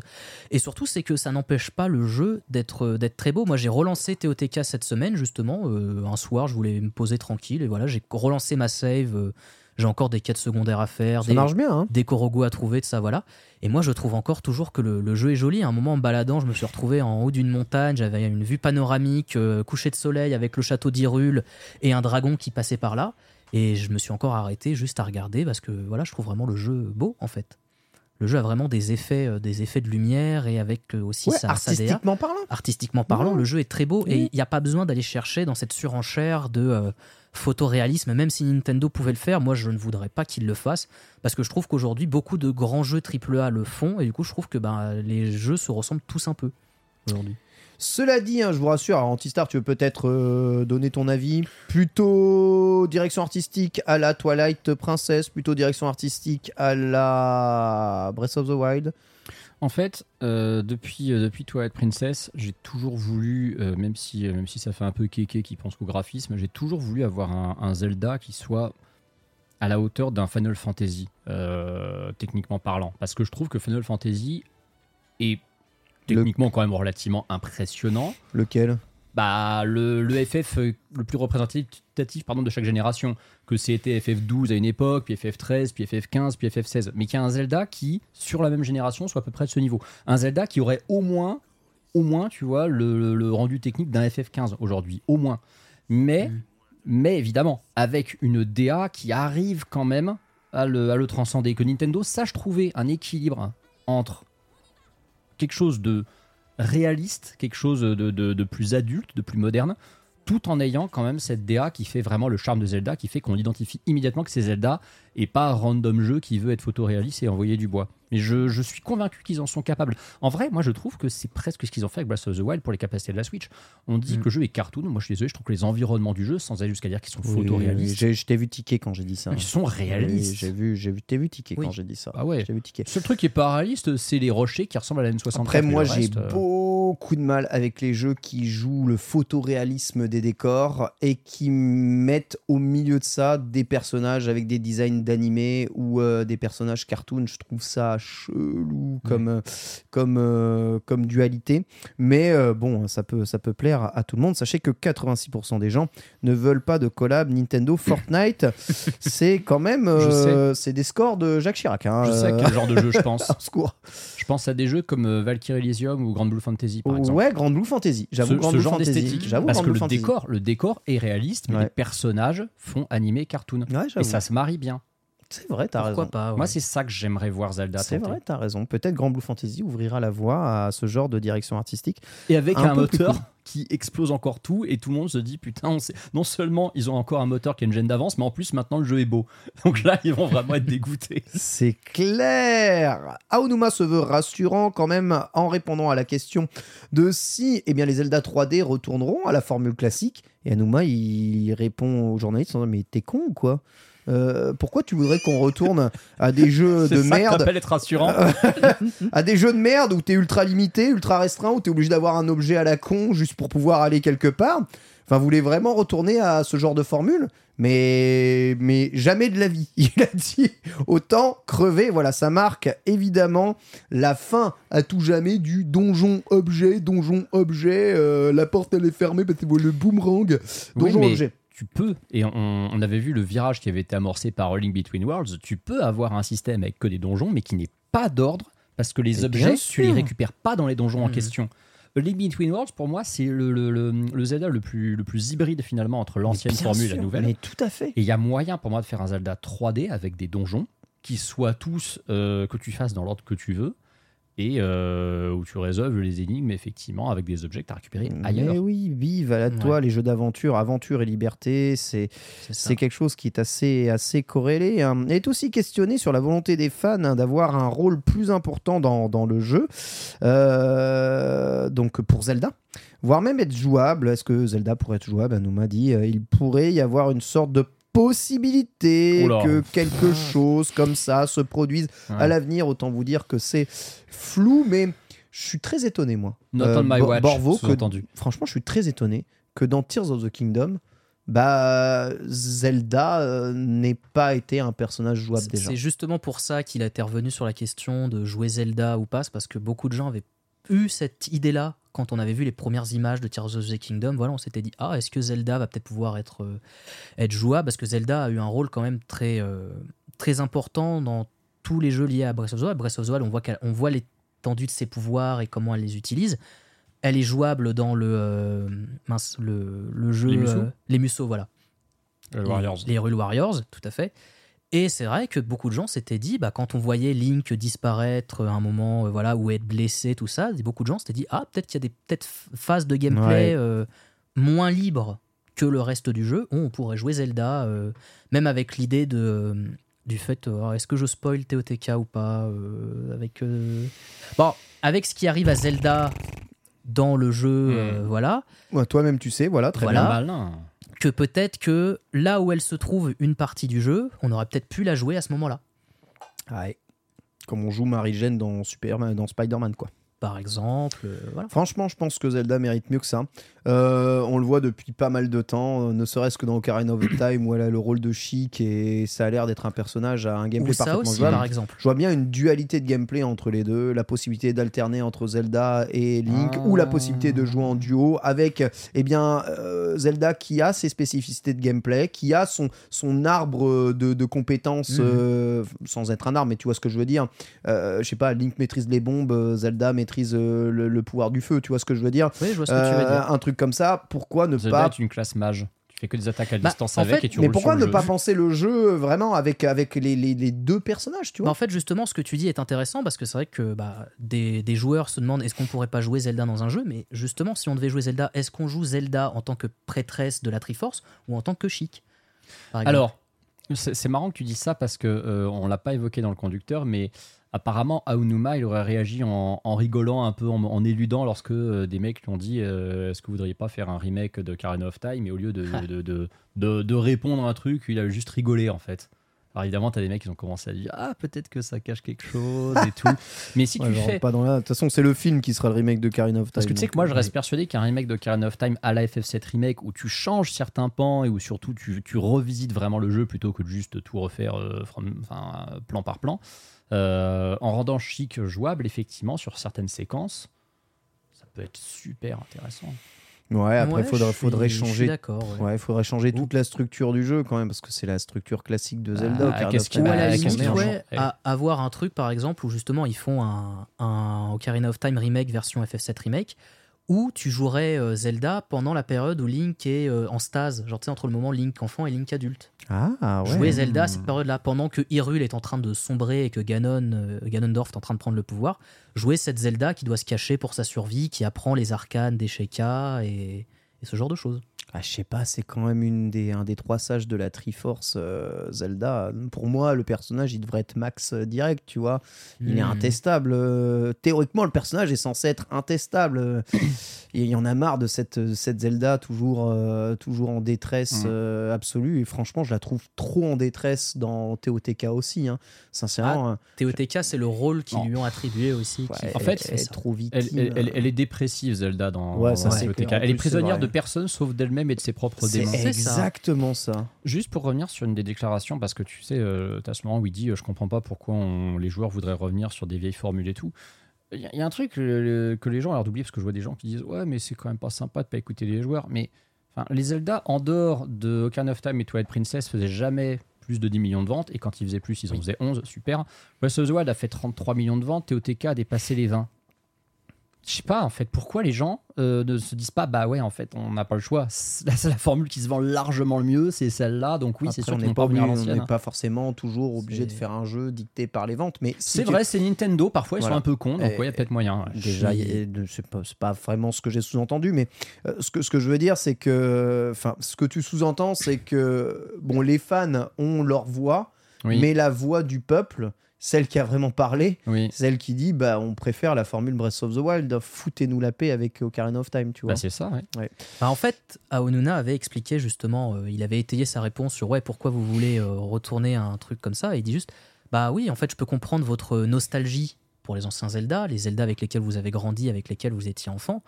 Mais c'est vrai que pourquoi vouloir revenir à une, une ancienne formule qui, en plus, oui, très souvent, était pas forcément, euh, se vendait pas énormément. Quand on a cette formule-là qui repousse les limites de, on va dire, de la liberté de ce qu'on peut faire dans un jeu d'action-aventure, euh, de la synergie entre le joueur et le monde qui l'entoure, Je pense que d'un point de vue créatif aussi, c'est largement aussi, plus voilà, satisfaisant. tout à quoi. fait. Et ça se ressent dans les jeux. Ah oui. Moi, j'adore justement Breath of the Wild et TOTK, justement pour ce côté euh, monde ouvert, euh, cette créativité dans comment ils ont pensé leur, leur level design, tout ça. Et moi, c'est vrai que pour le coup, si on me demandait ce que j'attendrais pour le prochain Zelda, c'est faites ce que vous voulez, juste faites un monde encore plus grand et plus vivant, plus, Oui, mais si- plus fun à explorer en fait. Si les gens, si leur raison c'est d'avoir des donjons entre guillemets un peu plus labyrinthiques, donc un Mhm. peu plus travaillés, parce que c'est vrai qu'on peut casser les donjons, mais rien n'empêche de faire des donjons Tout travaillés avec le système que l'on a ici. hein. C'est pas du Mhm. tout, du tout le problème du monde ouvert, ça. Oui, c'est pas parce que voilà, vous allez récupérer un objet dans un donjon qui vous ont fermé des portes ou des petites clés que ça vous en plaît. Si vous voulez des clés dans des donjons pour ouvrir des zones, on peut ouvrir des clés dans des donjons pour ouvrir des zones. Il n'y a pas besoin d'un objet pour ça Mm. euh, à récupérer, tu vois. Et justement, tu parles du fait de casser les, les donjons. Aonuna, dans cette interview-là aussi, Aonuma, Aonuma, Aonuma. parce que Cyril Aonuna, Cyril euh, voilà ouais. c'est ça ouais. Aonuma, pardon, a notamment dit que euh, dans les choses qui ne reviendraient pas dans les prochains Zelda, ce serait notamment bah, le pouvoir d'emprise. Ah, en prise, ouais, ça, merci, s'il vous plaît, supprimez, euh, supprimez Il a dit qu'il y avait peu de chances que ça revienne parce que ce serait pas forcément. Parce que en fait, c'est Ce quelque chose colle- qui est lié à pas, TOTK. Voilà, c'est collé, Mm, c'est à. TOTK. Donc en fait, ça aurait aucun intérêt à le faire revenir s'ils veulent changer la Ouais, formule. vont changer. Je pense que même toute la physique sera changée, que le Mm. moteur graphique aura changé, que, que tout aura changé dans, dans- dans le prochain. Mais du coup, euh, pff, à mon avis, euh, c'est pas pour demain. Donc, comme c'est pas pour demain, je vois bien un petit remake se foutre au milieu de tout ça. Et la théorisation de, de, de Commandantista semble être quand même valide. Déjà, s'ils peuvent nous sortir les remakes de Twilight Princess et de Wind Walker qui sont bloqués sur Wii U, s'il vous plaît. J'avoue que c'est gratos. hein, quand C'est même. gratos parce que la Wii U, personne n'y a joué. Pour tous ceux qui ont, qui ont pas eu cette console et qui veulent faire ces jeux, s'il vous plaît, sortez-les. Bah, sortez votre GameCube sinon ils nous faites pas chier Ouais, ou voilà, sortez le. Oui, c'est sortez tel- c'est vrai que c'est le- tellement le- simple aujourd'hui de sortir sa GameCube. Eh, c'est J'avoue. plus simple que de sortir une Wii U hein. Oui, voilà. Non, ou alors tu, tu disais sortez, sortez votre GameCube, Mmh. sortez le ga- la GameCube sur le Nintendo Switch Online Plus, et puis voilà quoi. vous tu l'auras sur la Switch 2 quand les perfs le permettront Après, sincèrement, moi, je, je, je- enfin, je, je- enfin, vous les avez fait les, les remasters sur Wii U ou pas? Non, parce que j'ai pas la Wii U du coup, moi, c'est pour ça que je veux les faire. On, les on est d'accord. Plus jamais je retourne sur la version GameCube, hein, moi perso. hein. De Wind Pour de ces deux Waker- jeux, pour- de pour- ces deux pour jeux. Wind Waker, c'est compliqué parce que Wind Waker est vraiment trop lent Ah, sur bah, GameCube. Voilà, Vraiment, ah, l'ajout de la vraiment. voile, euh, en plus, moi je j'ai pas joué au jeu, mais je me suis renseigné sur Ah, ce que les remakes apportaient. Tellement mieux. Et l'ajout de la voile, ouais, juste ça pour Wind Walker, c'est ça a l'air d'être Ah un ouais. plus. Wind Waker est vraiment beaucoup mieux sur Wii U. Ah Princess, ouais. il est pas beaucoup mieux parce que c'est un portage un peu Oui, parce paresseux. que mais- le jeu est nul de base. Donc, euh, c'est un portage nul d'un jeu nul. Donc, euh, C'est- quoi que tu détestes le plus entre Metroid Prime et Twilight Princess? Ah, je crois que c'est Twilight Princess de large. Ah ouais. Très, Ah mais je très sais large. pourquoi parce que c'est un jeu qui fait peur. Voilà, En c'est fait, ça. très, Mais très les large. deux ont un non, c'est un commun. jeu démo. Euh, Non, c'est deux- non. C'est trop perturbé, la En DS, fait- c'est trop dark, euh, qui se transforme en loup, quoi. C'est deux J'étais jeux. enfermé dans une prison. ouh, et puis je récupère mes petites boules. Oh, C'est trop dark. T'aimes bien les petites zones fermées là, à chaque fois avec le même combat de taper euh, dans toutes les zones là? Face à des tels arguments, moi je ne peux que m'incliner et je propose qu'on passe à la un- suivante. C'est un sale jeu. Surtout que tu voulais qu'on fasse vite en plus. Ouais, Ouais. c'est vrai. en plus, il y a encore un truc. Il y a encore un truc, c'est même Oui, pas alors- fini. Oui, Non, ah, juste- si on aime Zelda. Voilà, non, c'est juste parce que j'ai vu ça aujourd'hui en préparant l'émission sur les, les réseaux sociaux. Il y a euh, demain au Forum des images, donc c'est à Châtelet-Léal, à 19h. Donc c'est que pour les gens qui regardent le live ou les gens qui écouteront la rediff euh, jeudi matin. Voilà, c'est juste pour les gens qui regardent le live là euh, en ce mercredi. euh, en ce mercredi, il y a du coup une animation euh, qui parle anim- enfin qui parle du coup euh, anima- enfin animation dans le sens euh, film d'animation et jeux vidéo tout centré autour de The Wind Walker que la Let's go le- le- comment dire la discussion appelle un film d'animation interactif point d'interrogation. Ok. Donc voilà, et notamment, c'est pour. euh, il va y avoir une réflexion et du gameplay en direct commenté par des experts pour discuter sur euh, comment on interprète les images euh, de jeux vidéo et les liens entre le jeu vidéo et le monde de l'animation. Eh ouais. Eh bien, écoute, c'est pas mal. C'est euh, justement à euh, aller découvrir ici au. euh, pas les images, c'est ça? Comment ça s'appelle? Forum des images. Forum des images à Châtelet-Léal. Châtelet-Léal, impeccable. Merci Borvo. On enchaîne avec un enterrement. Euh, comment on fait pour enterrer quelque chose? Moi, je sais pas. En fait, c'est c'est un événement qui a déjà été enterré, mais qui euh, vient juste de poser sa pierre tombale. Le 3, c'est fini. Voilà, Tout officiellement. Antistar. Bah, Euh, hein. Salabada, euh, dernière E3 physique, c'était 2019, euh, évidemment.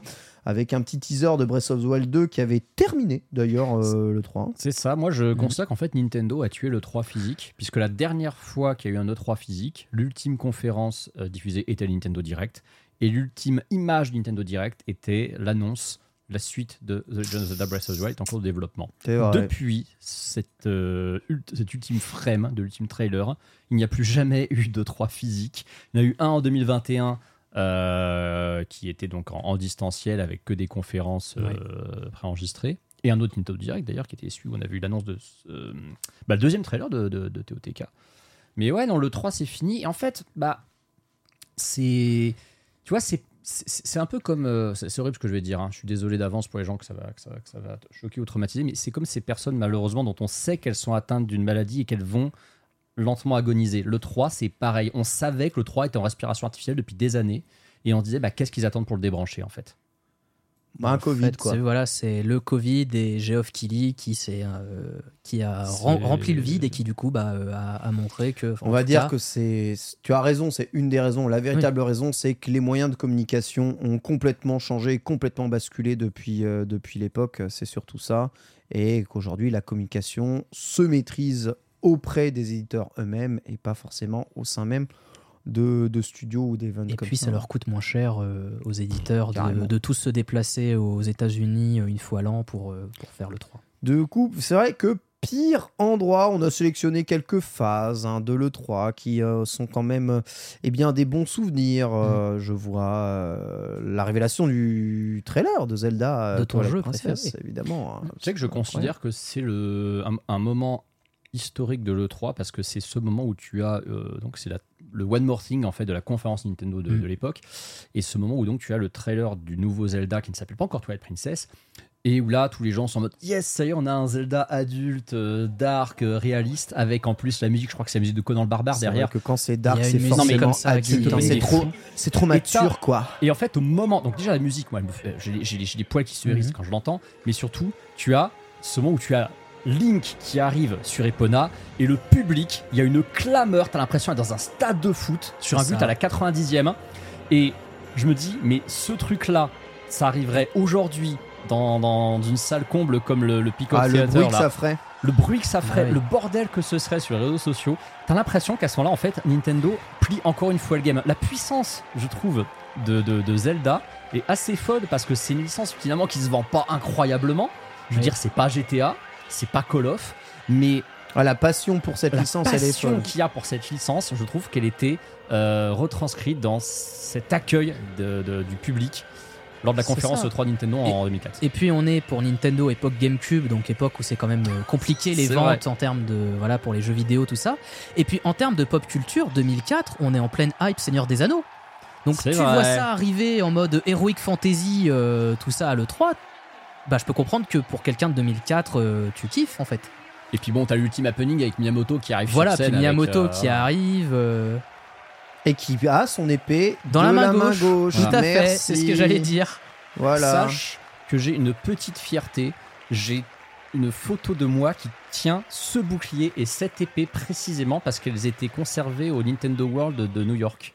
Ah ouais. Et on pouvait euh, les, les tenir et se faire photographier par des, des gens du staff. Ouais, ça c'est vraiment rare. Vous savez, il n'y a même pas encore Internet à l'époque, euh, on va dire, de, de, avait de- pas de- Internet de viable. l'époque. Non, il n'y avait pas de conférence retransmise sur Internet. Pardon, je finis ma phrase en entier à l'époque. Mais, mais oui, euh, c'était euh, c'est quand même assez fou. Mais après, il y a eu beaucoup de malaise hein, durant cette, cette conf aussi. 2017, l'annonce de Metroid Prime 4 à l'E3, jamais sorti, on vous rappelle. Bon, toi, tu avais noté euh, notamment l'introduction Robot Chicken. Eh oui, Oui. entre Est-ce qu'on peut l'afficher peut-être Ah ouais, ça Ah, c'est vrai que vous avez Dieu. fait un J'ai juste comme ça. truc. Voilà, Ah, ça, moi du coup j'ai remis en fait des images, c'est les, ouais, c'est les deux derniers liens de, de cette partie-là. Moi justement en fait j'ai voulu mettre des trucs de l'époque euh, Wii U, donc en fait l'époque où c'était compliqué euh, en termes de vente pour, euh, pour Nintendo, c'est là où mais ils ont en termes inventé les Nintendo Direct. quoi. de, en termes de comment dire, de voilà, Ah on voit ouais, des images, en termes de com, Ah en ouais. termes de com, ils faisaient des trucs de fou. Donc voilà, donc on a Robot Chicken qui est du coup euh, un- une chaîne YouTube qui euh, fait beaucoup d'animations avec des figurines en euh, stop motion et qui est très très vulgaire et très très gore habituellement. Genre c'est un niveau cassostière Ouais, bien pour ceux sûr. qui connaissent. J'avoue, j'ai halluciné moi quand j'ai vu ça. Je fais Nintendo, ils ont fait ça. Regarde le link ça. là, en mode et tout. ça veut rien dire avec tous Donc les voilà. personnages de Smash. Les gens de la presse qui se plaignent dans le public Oui. et tout. Et Reggie qui est sur scène et qui voilà se transforme- mange une, une fleur de feu et qui Et crame ils un crament un journaliste. journaliste quoi. Abusé. Putain, Et si t'avances un tout ça. petit peu euh, dans cette vidéo, tu vois un moment où euh, Reggie se bat euh, contre euh, Iwata, je crois. je crois que c'est à cette conf là. oui. légendaire baston oui. Reggie Iwata, ouais. Complètement dans T'as cette vu leur, euh, leur talent d'acteur Bah, je crois que c'est là. hein. Voilà, c'est là. Ah punaise, mais ça c'est. Pour ceux qui ont les images, profitez, voilà. Pour l'annonce de Smash Wii U, je crois, c'était pour ça. Bonjour, on pèse des dizaines de millions. Et il y a une intro trop stylée où ils font des. Voilà. C'est, c'est, c'est- ce, truc n'a aucun sens et à la fois a complètement du sens. Iwata qui, est- qui commence déjà à être un peu malade à ce moment-là. Oui, tout à ça, fait. Ça, sûr, ça ouais. se voit un petit peu, je trouve. Il fait un doskoi, il fait le sumo, c'est abusé.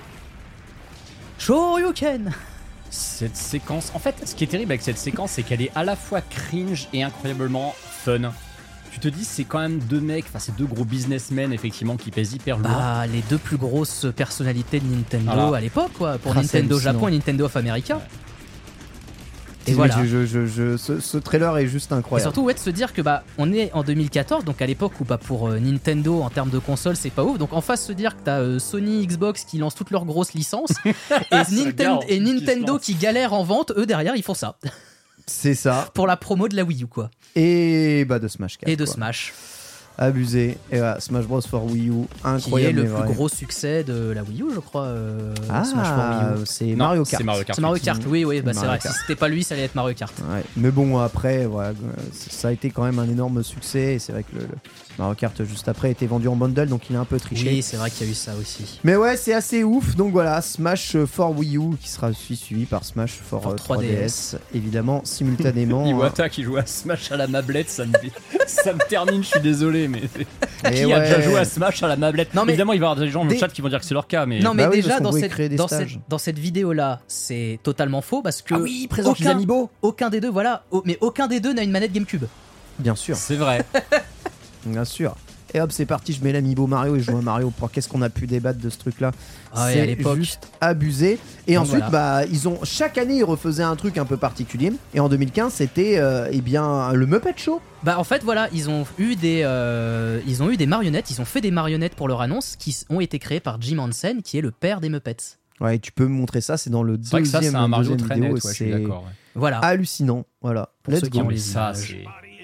My body is ready. Voilà. Tous, tous les mêmes ça, sont là. hein. Un an après la vidéo qu'on vient de voir. C'est ça. Donc vraiment l'enchaînement des années en termes de com, il est il est juste fou quoi.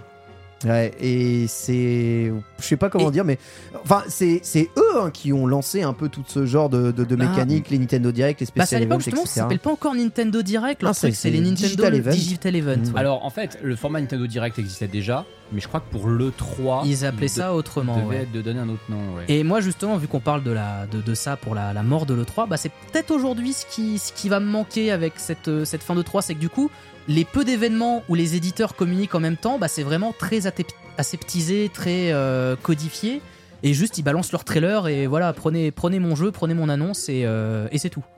Ah, c'est exactement ça. Bref, vo- voilà. Des idées un peu, un peu euh, folles, on va dire, que Nintendo a lancé pour ensuite s'arrêter hein, sur, sur le format de Nintendo Direct plus classique. Oh putain. Ça, c'était pour l'annonce de Star Fox, qui était évidemment le retour de Star Fox. De la caméra. Absolument rien dire dessus. Voilà, Ripple 3 en tout cas, euh, il nous manquera ou pas. J'en sais rien en tout cas, bah, Nintendo a innové hein, durant le 3 et euh, peut-être aujourd'hui on lancé une communication que tous ont suivi juste après. On va parler un tout petit peu d'une news euh, alarmante, hein, mine de rien, euh, l'annulation du euh, Nintendo Live Tokyo 2024. En effet, fin janvier devait avoir lieu le Nintendo Live à Tokyo. Vous savez, les Nintendo Live, ce sont des événements communautaires avec plein de tournois que Nintendo organise un peu partout dans le monde. Euh, et eh bien, euh, voilà, ce Nintendo Live a été annoncé depuis pas mal de temps, mais Nintendo est revenu sur euh, l'organisation de ce Nintendo Live. Pourquoi? Parce que malheureusement, leur entreprise aurait reçu de manière persistante des menaces visant les employés et récemment des menaces visant les spectateurs et le personnel des euh, phases finales de, euh, de Splatoon notamment, euh, des phases finales euh, du tournoi de Splatoon et donc visant directement l'événement. Face à ces menaces et n'étant pas préparé pour, les, euh, pour y faire face, Nintendo a décidé de repousser l'événement à une date encore non annoncée pour euh, eh bien, euh, se préparer un peu mieux. Alors d'aucuns diraient qu'il cède aux terroristes, mais je vous rappelle qu'en fait, euh, le Japon, depuis euh, 2019, vit quand même euh, dans la hantise d'un nouveau drame. euh, qui s'est euh, déroulé à Kyoto. Je ne sais pas si vous avez suivi ça, mais euh, des, des terroristes avaient attaqué euh, le siège de Kyoto Animation, hein, causant près de 36 morts. Alors, Kyoto Animation, qui est un grand studio d'animation euh, eh bien, euh, japonais. Et euh, voilà, beaucoup euh, de, de- de- de- de personnes hein, prennent maintenant euh, très au sérieux hein, les menaces de mort ou les menaces d'attentat euh, là-dessus. Faut savoir alors que les, sectes au Japon, euh, malheureusement, sévissent énormément et, et ont beaucoup, beaucoup, beaucoup de pouvoir. Et notamment, il y a beaucoup de ressentiments au sein même du gouvernement japonais suite bon, aux décisions politiques qu'ont pris le Japon, notamment par rapport aux, exilés chinois, aux, expatriés euh, coréens, voilà, qui, datent de la guerre. Bon, c'est une situation géopolitique un peu complexe qui crée justement eh bien, un environnement parfois un peu dangereux. On dit que c'est souvent le pays le plus sûr du monde, hein, le, Japon, mais crois-moi, les ressentiments euh, font quand même monter des choses un peu terribles. Et là, bah, c'est euh, sans aucune attente ni même aucune euh, hésitation que Nintendo, dans un communiqué officiel, a décidé d'annuler. Alors, je suis un peu découdé parce que bah, j'étais au Japon dans cette période-là et je comptais m'y rendre. Mais euh, à votre avis, c'est la bonne décision qu'a pris ici Nintendo de, prendre en compte les menaces et de ne faire prendre aucun risque au public? Ils n'auraient pas pu s'organiser un peu mieux en un mois Non? Le problème, c'est qu'ils le disent dans leur communiqué. Bon, après, évidemment, c'est très politique hein, de dire notre priorité, c'est la sécurité. La vérité, c'est que la priorité, c'est de faire de la thune, mais tu fais pas de thune si tu as une mauvaise image et si tu as laissé des gens se faire buter dans ton event. Donc, Mmh, effectivement, tu dois prioriser la sécurité pour cette raison. Et il vaut mieux, effectivement, prendre au sérieux ce genre de menace si tu ne te sens pas la capacité d'assurer la sécurité de tes spectateurs, euh, de tes invités et tout ça. Et euh, le problème, c'est qu'en fait, euh, rien ne dit qu'ils ne seront pas à nouveau menacés lorsque de nouvelles dates seront annoncées. Oui, bien Et sûr. en fait, on n'en sortira jamais. Bah après- à moins, à moins qu'ils identifient qui a fait ça, qu'ils arrivent à les Après, ils à peuvent- traduire en justice. Ouais, c'est ça. Ils peuvent s'organiser un peu plus auprès Voilà, de la police japonaise. C'est ce que j'allais dire. Peut-être que le fait qu'ils reportent l'événement, c'est pour pouvoir s'organiser avec les forces de l'ordre japonaises. Peut-être à dire euh, voilà on va mettre l'événement dans un autre lieu plus facilement sécurisable ou ce genre de choses quoi en fait. Exactement, c'est exactement ça. Je pense que c'est là et euh, que, que tout est peut-être un peu pris au sérieux. hein. À mon avis, c'est loin d'être une excuse. On n'a pas la Oui. teneur des menaces, d'accord. Ni la teneur un truc. Je suis persuadé que Nintendo a tout remis à la police japonaise hein, pour évidemment Oui. euh, traiter, traiter l'affaire. Alors là, ils font mention, voilà, moi je parle de terrorisme, euh, ils font mention de, de, de, de, de, on va dire de terrorisme. On- bon, quand on parle de terrorisme, c'est qu'il y a souvent des revendications politiques derrière, Mhm. euh, Kyoto Animation. euh, pff, on pourrait dire que c'est un fou. euh, voilà, l'assassinat, l'assassinat du, de, du- de l'ancien premier ministre japonais, c'était très clairement. pff, c'était un acte politique. Voilà, bon, bah, je vous laisse, je vous laisse euh, en tout cas lier. Quand on envoie des menaces de toute façon de mort auprès euh, de Nintendo et du public, etc. Bon, c'est qu'on est quand même dans une volonté de, faire naître la peur ou la terreur dans la, la- tête d'une entreprise. Donc, je ne sais pas s'il y a des revendications politiques derrière. Tout ce que je sais, c'est qu'il y a beaucoup d'organismes, euh, en tout cas japonais, notamment très sectaires en ce moment, qui euh, voilà, sont de plus en plus euh, actifs et de plus en plus virulents. Mm. Bon, Il y a plein de raisons à ça. euh, je ne vais pas rentrer dans les détails ici.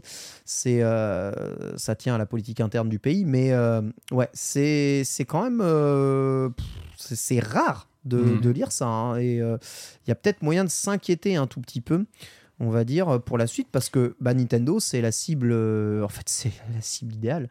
Une des plus grandes entreprises japonaises qui représente, tu vois, on va dire, euh, le bien-être, euh, la famille japonaise, etc., etc. euh, le, le- le- comment, euh, je sais pas comment dire, mais le, tu vois, la, la gentillesse, les bras ouverts, le truc, c'est une entreprise plutôt propre en plus derrière. Attaquer ce genre d'institution, c'est du pain béni, on va dire, si jamais tu veux renverser un peu le système, ou en tout cas secouer Tout le système fait. japonais. Bref, bon, en tout cas, on tiendra au courant un peu sur, sur la suite des choses. Mais alors, j'aime pas lire des news comme ça, moi, ça me saoule. Voilà, euh, c'est tout. Antistar. Bah, on va passer à une news peut-être un peu plus joyeuse. Ouais. Euh, L'amiibo de Sora a une date de sortie. Oh Il va sortir en février 2024. On sait que c'est le tout dernier amiibo Smash, c'est officiel. hein. donc tous les personnages sortis dans Smash depuis Smash Wii U auront eu leur amiibo. Sora, c'était le tout dernier personnage, le douzième personnage du, du, du Fighter's Pass. Euh, et euh, donc il est disponible sur le Nintendo Store. Vous pouvez le précommander à 15 euros. hein. Et je le rappelle, parce que je sais qu'il y a pas mal de gens qui ont été concernés. Astuce Ratus, peut-être avez-vous précommandé Super Mario Bros. Wonder sur le Nintendo Store avec euh, les, les goodies? Yep. Et avez-vous eu la fameuse balle anti-stress Mario éléphant annulée et remplacée Oh. par un code de réduction de 5 euros Oh, ouais, J'ai fait le test pour vous, j'ai précommandé l'amiibo en utilisant le code de réduction de 5 euros. Les bien. frais de port sont offerts, donc vous pouvez l'avoir pour 10 euros port Nice. offert sur le site de Nintendo. Let's go. Si jamais vous avez encore ce, ce code qui est valide d'un an, hein. donc il est valide jusqu'à euh, bah, un an après la sortie de Mario Wonder, c'est-à-dire le 20 octobre. Ça tombe bien que tu parles de Mario Wonder. 16 février, euh, l'amiibo Sora. 16 février pour l'Amiibo Sora, c'est officiel sur la date My Nintendo Store. Et puisque tu parles de Mario Wonder, le jeu caracole toujours en tête des ventes en cette fin d'année des chiffres du vente du sel. Donc euh, évidemment, euh, voilà, le syndicat des logiciels de loisirs, euh, donc qui est évidemment l'organisme français qui référence un tout petit peu les ventes Mm. en valeur hein, et pas en volume. hein, ce veut dire qu'en valeur, hein, étant moins cher que les autres jeux de la liste comme Call of Duty, Spider-Man et FC24, le jeu se vend mieux. Donc, c'est-à-dire qu'il rapporte plus en valeur. Donc, en volume, ça doit vraiment être très, très, très marqué. Le voir au-dessus de FIFA en cette fin d'année, ça m'impressionne quand même euh, pas mal. Hein. Ce top 5 euh, très descendant. Ouais, c'est Mario, le- ouais. F, FIFA, Mario Kart, Call of, Spider-Man. On est dans les licences les plus grands publics du Ah, jeu vidéo. c'est là, ça. Et je suis sûr qu'en moment, 6, quoi. t'as Hogwarts Legacy. Ouais, c'est fort possible. Quasi sûr. Pas impossible, possible. surtout avec la sortie de la version Switch. Ah ouais, euh, non, mais c'est sûr. Voilà, c'est ça le jeu Mais vidéo. ça- sacré retour, effectivement, parce que Mario Wonder, donc il est sorti avant euh, Call of. Il est sorti après FIFA, mais FIFA, c'est un long seller. hein. On sait que le FIFA sur la console PlayStation du an, c'est toujours ce qu'ils ont le plus en France. Euh, Mario repasse devant. C'est ça que je trouve impressionnant. Ouais.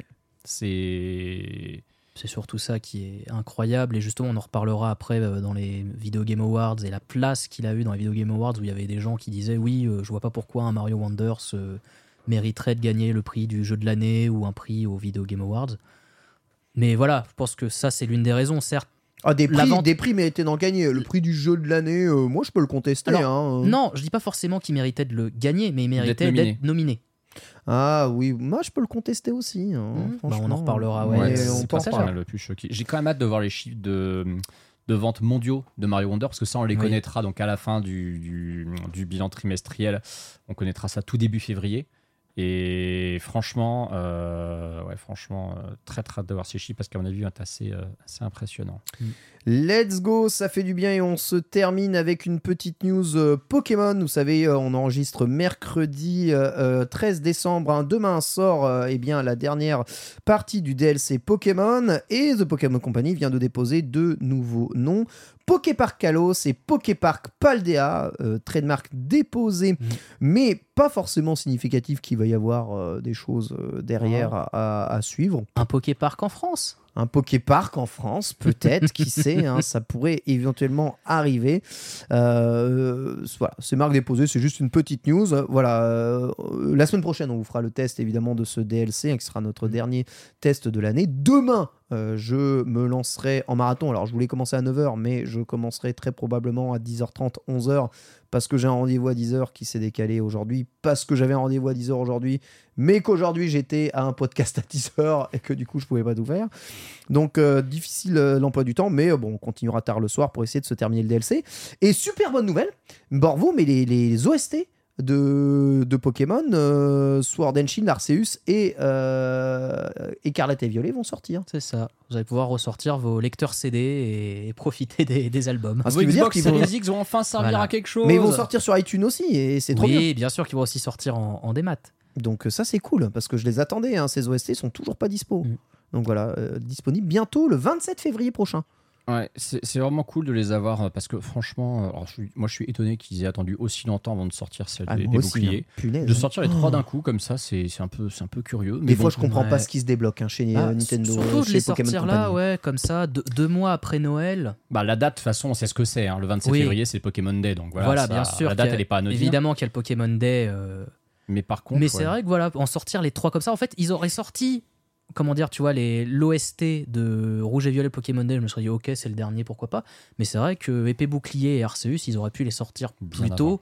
Et notamment bah, là, en ce moment, et ça pouvait déjà faire des petits cadeaux sous le sapin, ce genre Ouais, de choses. Épée bouclier qui aurait pu être noté dans les OST de. Non, euh, comment. Écarlate et qui aurait Oui. pu être noté dans les OST de l'année. euh, ouais, dans, dans, dans, dans les Game Awards. Mais bon, c'est toujours le problème des jeux qui sortent euh, mi-novembre. C'est qu'en fait, ils, sont, ils sortent trop tard pour être au Game Award et ils sortent euh, bah, beaucoup trop tôt pour être ceux d'année d'après. Donc, Et ils l'année dernière, tu avais, avais une des très très rares nominations d'un jeu Pokémon au Game Awards, puisque Arceus était dans la catégorie meilleur RPG l'année dernière. Ah Oui, ouais, tout à fait. c'est C'est- vrai. Je me demande si c'est pas la seule fois qu'on a vu un jeu Pokémon nominé dans une catégorie des Game Awards. C'est possible. Parce que les Pokémon sont jamais dans la catégorie meilleur jeu C'est familial. vrai. Non. C'est complètement vrai. En même temps que Pokémon, ça ne fait qu'attiser la haine et c'est joué par des adultes, donc. euh, Bah, je pense qu'il y a un peu de ça. Moi, je ouais. cherche même de te dire ce, que- ce jeu, ce jeu familial, je ne vais même pas chercher. Et puisqu'on a commencé à parler des Game Awards, on enchaîne avec notre dossier du jour. C'est un débrief des vidéos Game Awards. C'est parti. Hiring for your small business? If you're not looking for professionals on LinkedIn, you're looking in the wrong place. That's like looking for your car keys in a fish tank. LinkedIn helps you hire professionals you can't find anywhere else, even those who aren't actively searching for a new job but might be open to the perfect role. In a given month, over 70% of LinkedIn users don't even visit other leading job sites. So start looking in the right place. With LinkedIn, you can hire professionals like a professional. Post your free job on linkedin.com/people slash people today. Burrow is a furniture company known for timeless design and thoughtful construction and free shipping, and that extends to their outdoor collection. Their outdoor furniture is built to withstand the elements, featuring rust-proof stainless steel hardware, weather-ready teak, and quick-dry foam cushions. For Memorial Day, get 15% off your Burrow purchase at burrow.com/acast and up to 25% off outdoor. That's up to 25% off outdoor furniture at burrow.com/acast.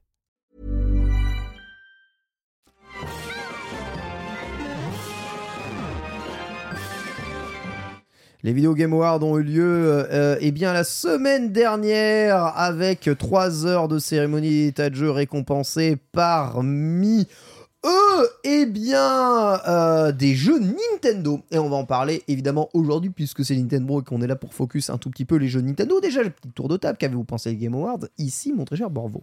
J'ai pas regardé. Très bien, c'est normal.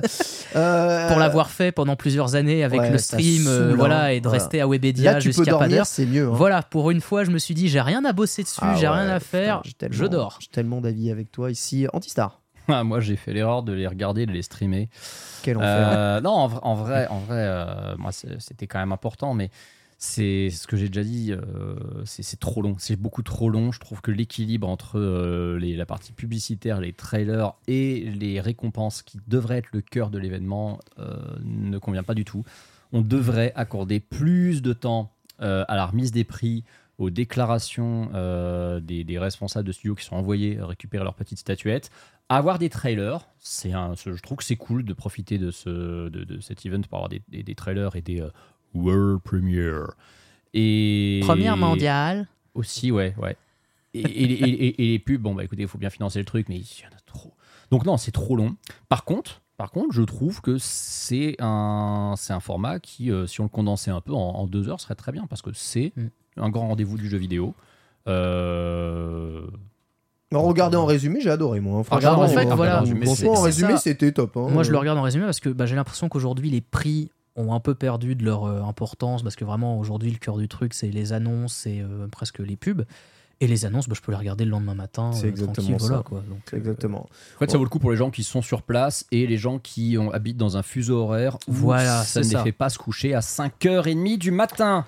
Allez, on va couper court directement au suspense. On attendait évidemment The Legend of Zelda Tears of the Kingdom comme étant un des jeux de l'année. Il n'aura pas le jeu de l'année. Il sera détrôné par Baldur's Gate 3. C'est vrai qu'il y avait versus entre les deux. hein. C'est souvent le cas qu'il y a versus entre deux jeux.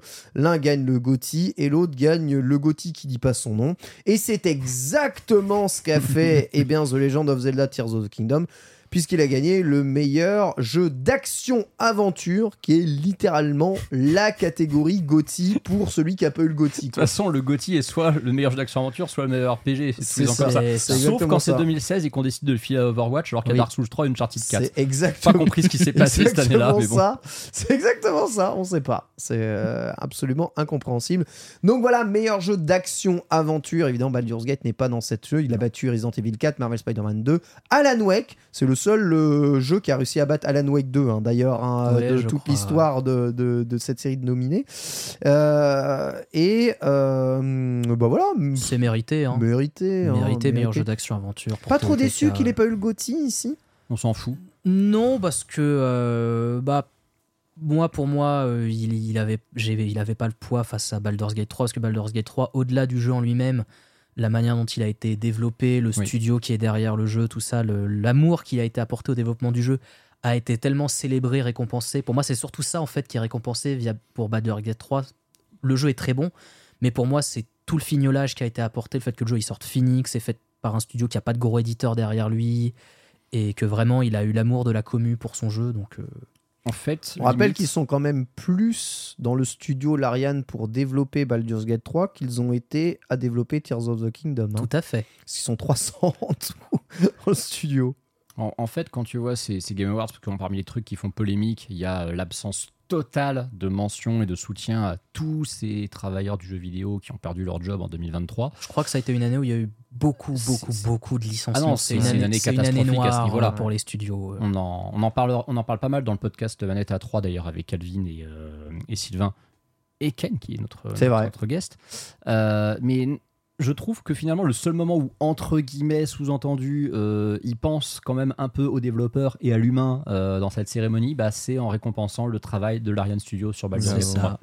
C'est la, seule célébration vraiment de, de, de l'humain, du, du, du bon esprit, des, des bonnes pratiques euh, de développement. Pour moi, elle est dans euh, la, sé- la, la- la- la distinction suprême attribuée à Baldur's Gate 3, qui de toute façon est un excellent jeu vidéo. euh, Tout le monde est d'accord là-dessus. Oui, Un- voilà. ouais, incontestable. Je veux dire, j'avais voté Tears of the Kingdom, mais franchement, j'avais un petit côté un petit côté qui me dit Oh, j'ai pas envie qu'il gagne le GOTY.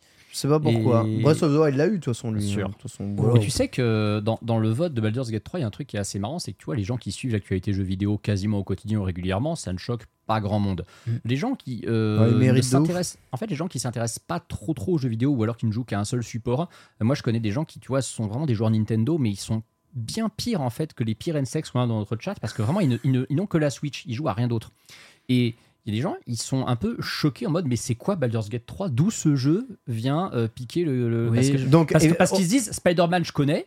Oh, Resident voilà. Evil, je connais. Zelda, je connais. Euh, C'est ça. et Donc mais- on, mais- est d'a- on est d'accord que Baldur's Gate 3, euh, c'est pas un jeu grand public. Non, parce que déjà, les premiers Baldur's Gate, ils datent de fin 90, début 2000. Est-ce qu'on sais- peut dire que c'est un que- jeu, c'est un jeu de niche ou pas alors? Un peu. Bah, oui, c'est un peu à jeu de Nice. Après, Parce que techniquement, le jeu c'est- s'est vendu à plusieurs millions d'exemplaires. Voilà, hein, oui, euh, c'est un jeu, c'est un jeu de, de- de niche sur le, le papier, mais après la licence qu'il adapte est quand même très connue vu que c'est du Donjon et Dragon. Mais après, Donc, tu, peux, euh, tu peux être de niche et exceptionnel. T'as eu, Complètement. t'as- t'as eu des films oscarisés, puisque bon, Il y a des grosses niches. Hein. les, les Game Awards, il y a des grosses niches magnifiques. Les, les Game Awards, c'est quand même un petit peu les Oscars du jeu vidéo. C'est en tout, Tout cas, c'est ce que Geoff Keighley veut qu'il soit. Euh, T'as eu des tonnes de fois des très grosses productions hollywoodiennes qui étaient quali, hein, pas, des, pas, pas du Marvel, euh, qui briguaient l'Oscar du meilleur film et qui se sont fait euh, battre par un film un peu plus indépendant, un peu moins connu, avec un peu moins de budget, mais qui véhiculait quelque chose que n'avaient pas les grosses productions. Et Baldur's Gate 3, littéralement, cette année, c'est ça. Je- oui, j'ose dire que TOTK est une très grosse production, parce qu'à côté de Baldur's Gate Oui, 3, non, mais évidemment. c'en est une. Le marketing, le budget mis dans TOTK par Nintendo, il est sans commune mesure avec tout ce que Nintendo a fait par le passé. Tout à fait. Exactement. Donc c'est pas choquant du tout. Non, absolument pas. C'est moins vrai. choquant que d'avoir Spider-Man et RE4 de- nominés dans cette catégorie. Après, ça reste un jeu. Tu vraiment, tu, tu parles à quelqu'un qui voit les jeux vidéo, euh, tu vois, par le spectre euh, des jeux grand public. Tu lui Baldur's Gate 3, il fait what the, Oui, what the- mais c'est quoi, c'est quoi ce jeu? Après, euh, tu leur disais Elden Ring, euh, spoiler alert, Oui, voilà. c'est quoi ce jeu Ou Donc, euh, Overwatch euh, en 2016. euh, En quelque en part, vrai- euh, quelque en part, c'est très bien qu'on récompense quand même encore des jeux vidéo qui ont une portée aussi pour les jeux vidéo. Encore. Elden Ring, euh, moyen, parce qu'Elden Ring, tous- tous les gens qui s'intéressent un peu aux jeux vidéo ont entendu parler de Dark Souls, et si tu leur dis que c'est par les gens qui ont fait les Dark Souls, et que t'as George R. R. Martin qui est derrière Ouais, le c'est jeu, ça, c'est ça, entendu. C'était C'est- ça ah, qui c'est le avait jeu- fait- C'est le jeu vidéo parler. de c'est- J.R.R. Martin. C'est sur ça qu'ils avaient accès la com pour le grand public Ouais, c'est exactement. Alors, ils ont totalement raison. euh, hein. T'as confondu J.R.R. Tolkien et George R. Martin. Là. Ouais, C'est- j'en sais rien. Je sais Euh, plus. prochain, C'est- ça va être quoi? Ça va être J.K. Martin C'est lequel c'est- qui est mort et c'est lequel qui finit pas ses histoires. Ah, bah, il y en a un, il finira jamais son histoire parce qu'il va mourir avant. c'est- ça revient au même, hein, exactement. C'est totalement ça. Euh, let's go. Donc très bien. Cela dit, donc meilleur jeu d'action aventure pour Zelda Tears of the Kingdom et meilleur jeu familial pour Super Mario Bros. Wonder, hein, qui avait euh, waouh tellement de versus euh, Mm. face à lui hein, ici. Euh, je sais toujours pas ce que veut dire le meilleur jeu familial. hein.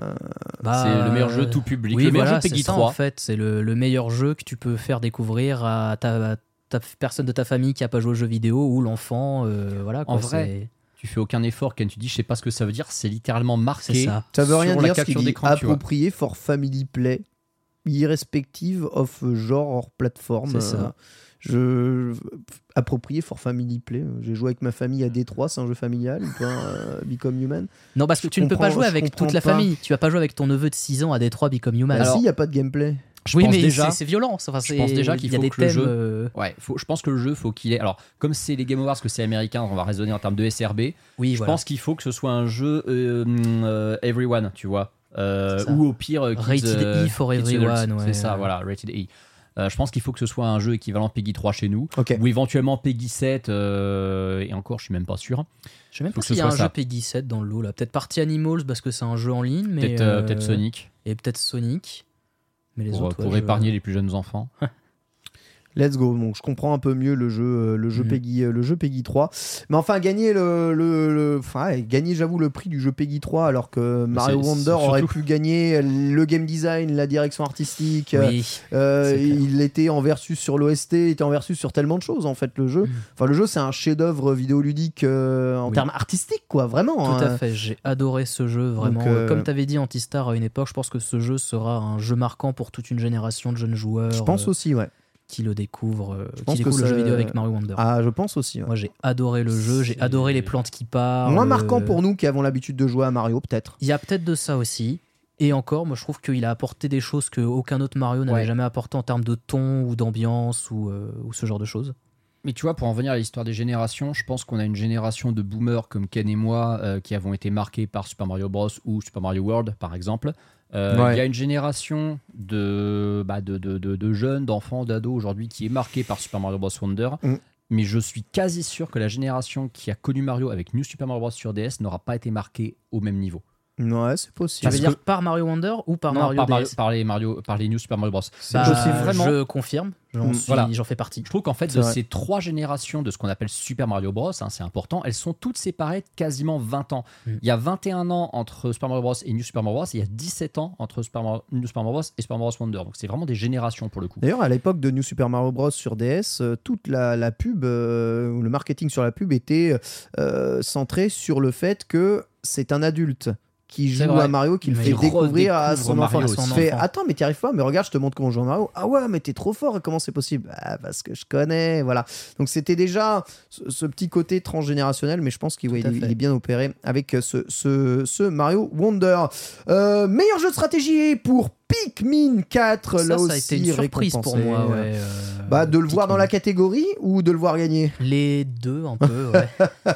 En vrai, quand tu vois la gueule de la catégorie, tu te dis qu'elle était faible. Il y avait Oui. Advance Wars Alors, Reboot je Camp suis dedans. d'accord, je suis d'accord qu'elle est, faible au final, c'est vrai. Mais c'est vrai qu'en fait, tu donnes les 5 jeux qu'il y a, c'est vrai que oui, Pikmin 4 est peut-être le plus logique. Mais tu m'aurais dit avant euh, qu'ils annoncent les jeux dans cette catégorie, euh, tu mets quel euh, jeu dans le meilleur jeu de sim stratégie euh, bah Pikmin 4, euh, je le mets pas forcément dedans quoi. En tout cas, je le mets pas dans les meilleurs de, de l'année. Moi, c'est pas un style de jeu après que j'affectionne beaucoup, mais c'est vrai que oui, la, je pense quand même- vraiment que voilà, Quand vraiment même trois jeux Nintendo hein, dans il y a trois jeux. Nintendo et vraiment je pense que oui la, la catégorie cette année du coup a été faible dans les Game Awards et du coup ils ont peut-être même mis un peu Pikmin 4 au chausse-pied dedans pour avoir une grosse licence dedans et dire on, on fait gagner Pikmin 4 quoi. En vrai, ça montre quand même à quel point ils ont du mal à définir ce genre parce que euh, Oui. quand tu regardes Fire Emblem et Advance Wars, les deux c'est du tactical, Ça, mais ça, ça à voir. ouais. mais c'est déjà oui. pas le même genre de tactical. C'est vrai. Euh, et t'as Pikmin 4, que Pikmin 4 et Fire Emblem Engage se retrouvent dans la même catégorie, pour moi, prouve que la Ouais, catégorie est mal si- définie. surtout Ah, City City Skyline, Skyline, euh, ouais, Et frérot. c'est euh, Skyline. City Skyline et Pikmin, c'est vraiment deux jeux. euh, En fait, je sais pas, décidé- tu, tu compares euh, Mario et GTA. C'est Quoi. ça, ils ont décidé que simulation, stratégie et c'est la même chose. Ouais. Ouais. C'est absurde. Oui, après, on, peut, on pourrait refaire le monde, mais bon, euh, c'est c'est la vie. Le, le fait est que ce que l'on voit là-dessus, bon, il y a quand même d'autres jeux qui sont cités, Fire Emblem Engage, etc., euh, Advance War euh, euh, et, et d'autres, euh, c'est qu'en fait, c'est une des meilleures années hein, en termes de jeux pour Nintendo. hein, Ah et oui, on parle de ils ont- 2023. hein. Alors, Tears of Wonder, donc c'est encore, c'est encore l'année, il y a un Mario et il y a un Zelda, comme en 2017. quoi. Ouais, Euh, ça. incroyable, quoi. je crois que 2017, c'est la seule année où trois jeux Nintendo différents gagnent des awards, parce que t'as évidemment Breath of the Wild qui est GOTY. Je crois que Mario Odyssey doit gagner un award dans le temps, je sais plus lequel. ouais, ouais. Oui. Et Metroid Samus Returns gagne le prix du meilleur jeu, du meilleur jeu euh, sur console portable. complètement. Parce que oui, c'est la seule année où il y avait l'award du meilleur jeu euh, portable. Tout à fait. Et après, vous allez dire qu'on force peut-être un tout petit peu, mais, Mais non. euh, ça aurait mérité de gagner un peu plus. Alors, il y a un jeu hein, qui est très lié quand même à la hum, Switch, qui a remporté aussi le titre du meilleur jeu indé. C'est Sea of Stars, même si Sea of Stars, moi, je le vois plus comme un jeu Game Pass, hein, parce que c'est aussi un jeu sorti sur Game Pass. Mais bravo, toi, t'as adoré Sea of Stars, et tu trouves euh, c'est mérité meilleur jeu indé de l'année. Je voulais en parler parce que j'avais pas pu encore en parler dans l'émission ju- jusqu'à présent. Sea of Stars, c'est mon Gotti. Ok, let's go. C'est mon, jeu de l'année, c'est un jeu qui m'a marqué, c'est un jeu que j'adorais. C'est ce que je disais en début d'émission de pourquoi je commence à jouer à des jeux euh, RPG tour par tour. C'est notamment grâce à Sea of Stars. J'avais testé la démo sur, euh, sur Switch et j'avais accroché à l'univers, les personnages et tout le reste du jeu est comme ça en fait. Les, les personnages sont super cool et super attachants. L'univers est beau, le gameplay est super cool. Plus, t'aimes bien le boomerang, toi, globalement. Oui, j'aime bien le boomerang, mais j'ai bien aimé justement cette euh, mécanique de gameplay à échanger les, les coups comme ça. euh. Ça, c'est quelque chose que j'avais beaucoup kiffé. Et du coup, ouais, euh, pour moi, je suis super content qu'il ait gagné un prix et surtout le prix du meilleur jeu indépendant. J'avais voté pour Sea of Stars pour le prix du meilleur jeu indépendant. Let's go. Donc voilà, je suis, je suis juste super content. Faites Sea of Stars si c'est pas encore fait, vraiment, c'est c'est une valeur sûre. Hot Euh, take. Ouais. Sea of Stars aurait dû pour moi être dans les 6 nominés pour le GOTY. Ah, En bah, j'ai envie de te dire oui aussi, vu que moi c'est mon Gotti, j'ai envie de te dire que ouais, il aurait pu être dedans quoi. En fait, moi, je plaide la diversité dans cette catégorie. Je veux que la catégorie des nominés pour le GOTY ait limite six genres de jeux différents. Euh, que Baldur's Gate 3, Ah, TOTK, tu- ah, tu mets- soit tu- c'est indispensable. Pardon, mais tu mets FF16. voilà, en fait, c'est qu'il y a Star FF16 qui doit y aller pardon, avant. en termes Si- de- si, tu dois Tu mettre un penses vraiment Gotti, qu'FF16 doit y aller bah Si tu dois mettre un RPG, tu mets voilà, FF16. en fait, c'est ça. Si tu mais mettre un. Baldur's Gate. Oui, mais Sea of Stars aussi, c'est un RPG, tu vois. donc- Ah, oui, merde, Ah. putain. Ah, excusez-moi, non. Pardon, pardon, pardon, ouais. pardon, pardon. Ah ouais, d'accord, Pardon, pardon. Euh, c'est vrai, FF16 Ouais, n'est du coup- FF16 n'est pas un RPG, excusez-moi. Enfin, c'est un jeu Je me d'action. suis Oui, complètement voilà. trompé. c'est- C'est un c'est beat'em c'est un Pardon, beat'em pardon, pardon. Je sais pas. Excusez-moi, je me suis complètement Mais bon. trompé. Mais euh, en oui. termes de grosses licences, oui, c'est vrai que par exemple, si tu devais euh, refaire le, le pool de, des jeux de meilleurs jeux de l'année et enlever, je pense, bah, Resident Evil 4 qui est un, un remake, Yes. bah oui, je pense que c'est FF16 qui va, qui va dans cette euh, catégorie-là, quoi. Voilà, là on est un peu moins d'accord, nous, chez Nintendo. C'est pour le reste, parce qu'on estime qu'il y a des jeux qui auraient mérité bien plus que ça de l'emporter. Ainsi, la meilleure réalisation a été euh, eh bien, décrochée par euh, Alan Wake 2 Ah, face ça te fait chier, ça, à hein. Zelda TOTK. Waouh, ça me fait chier de ouf, même.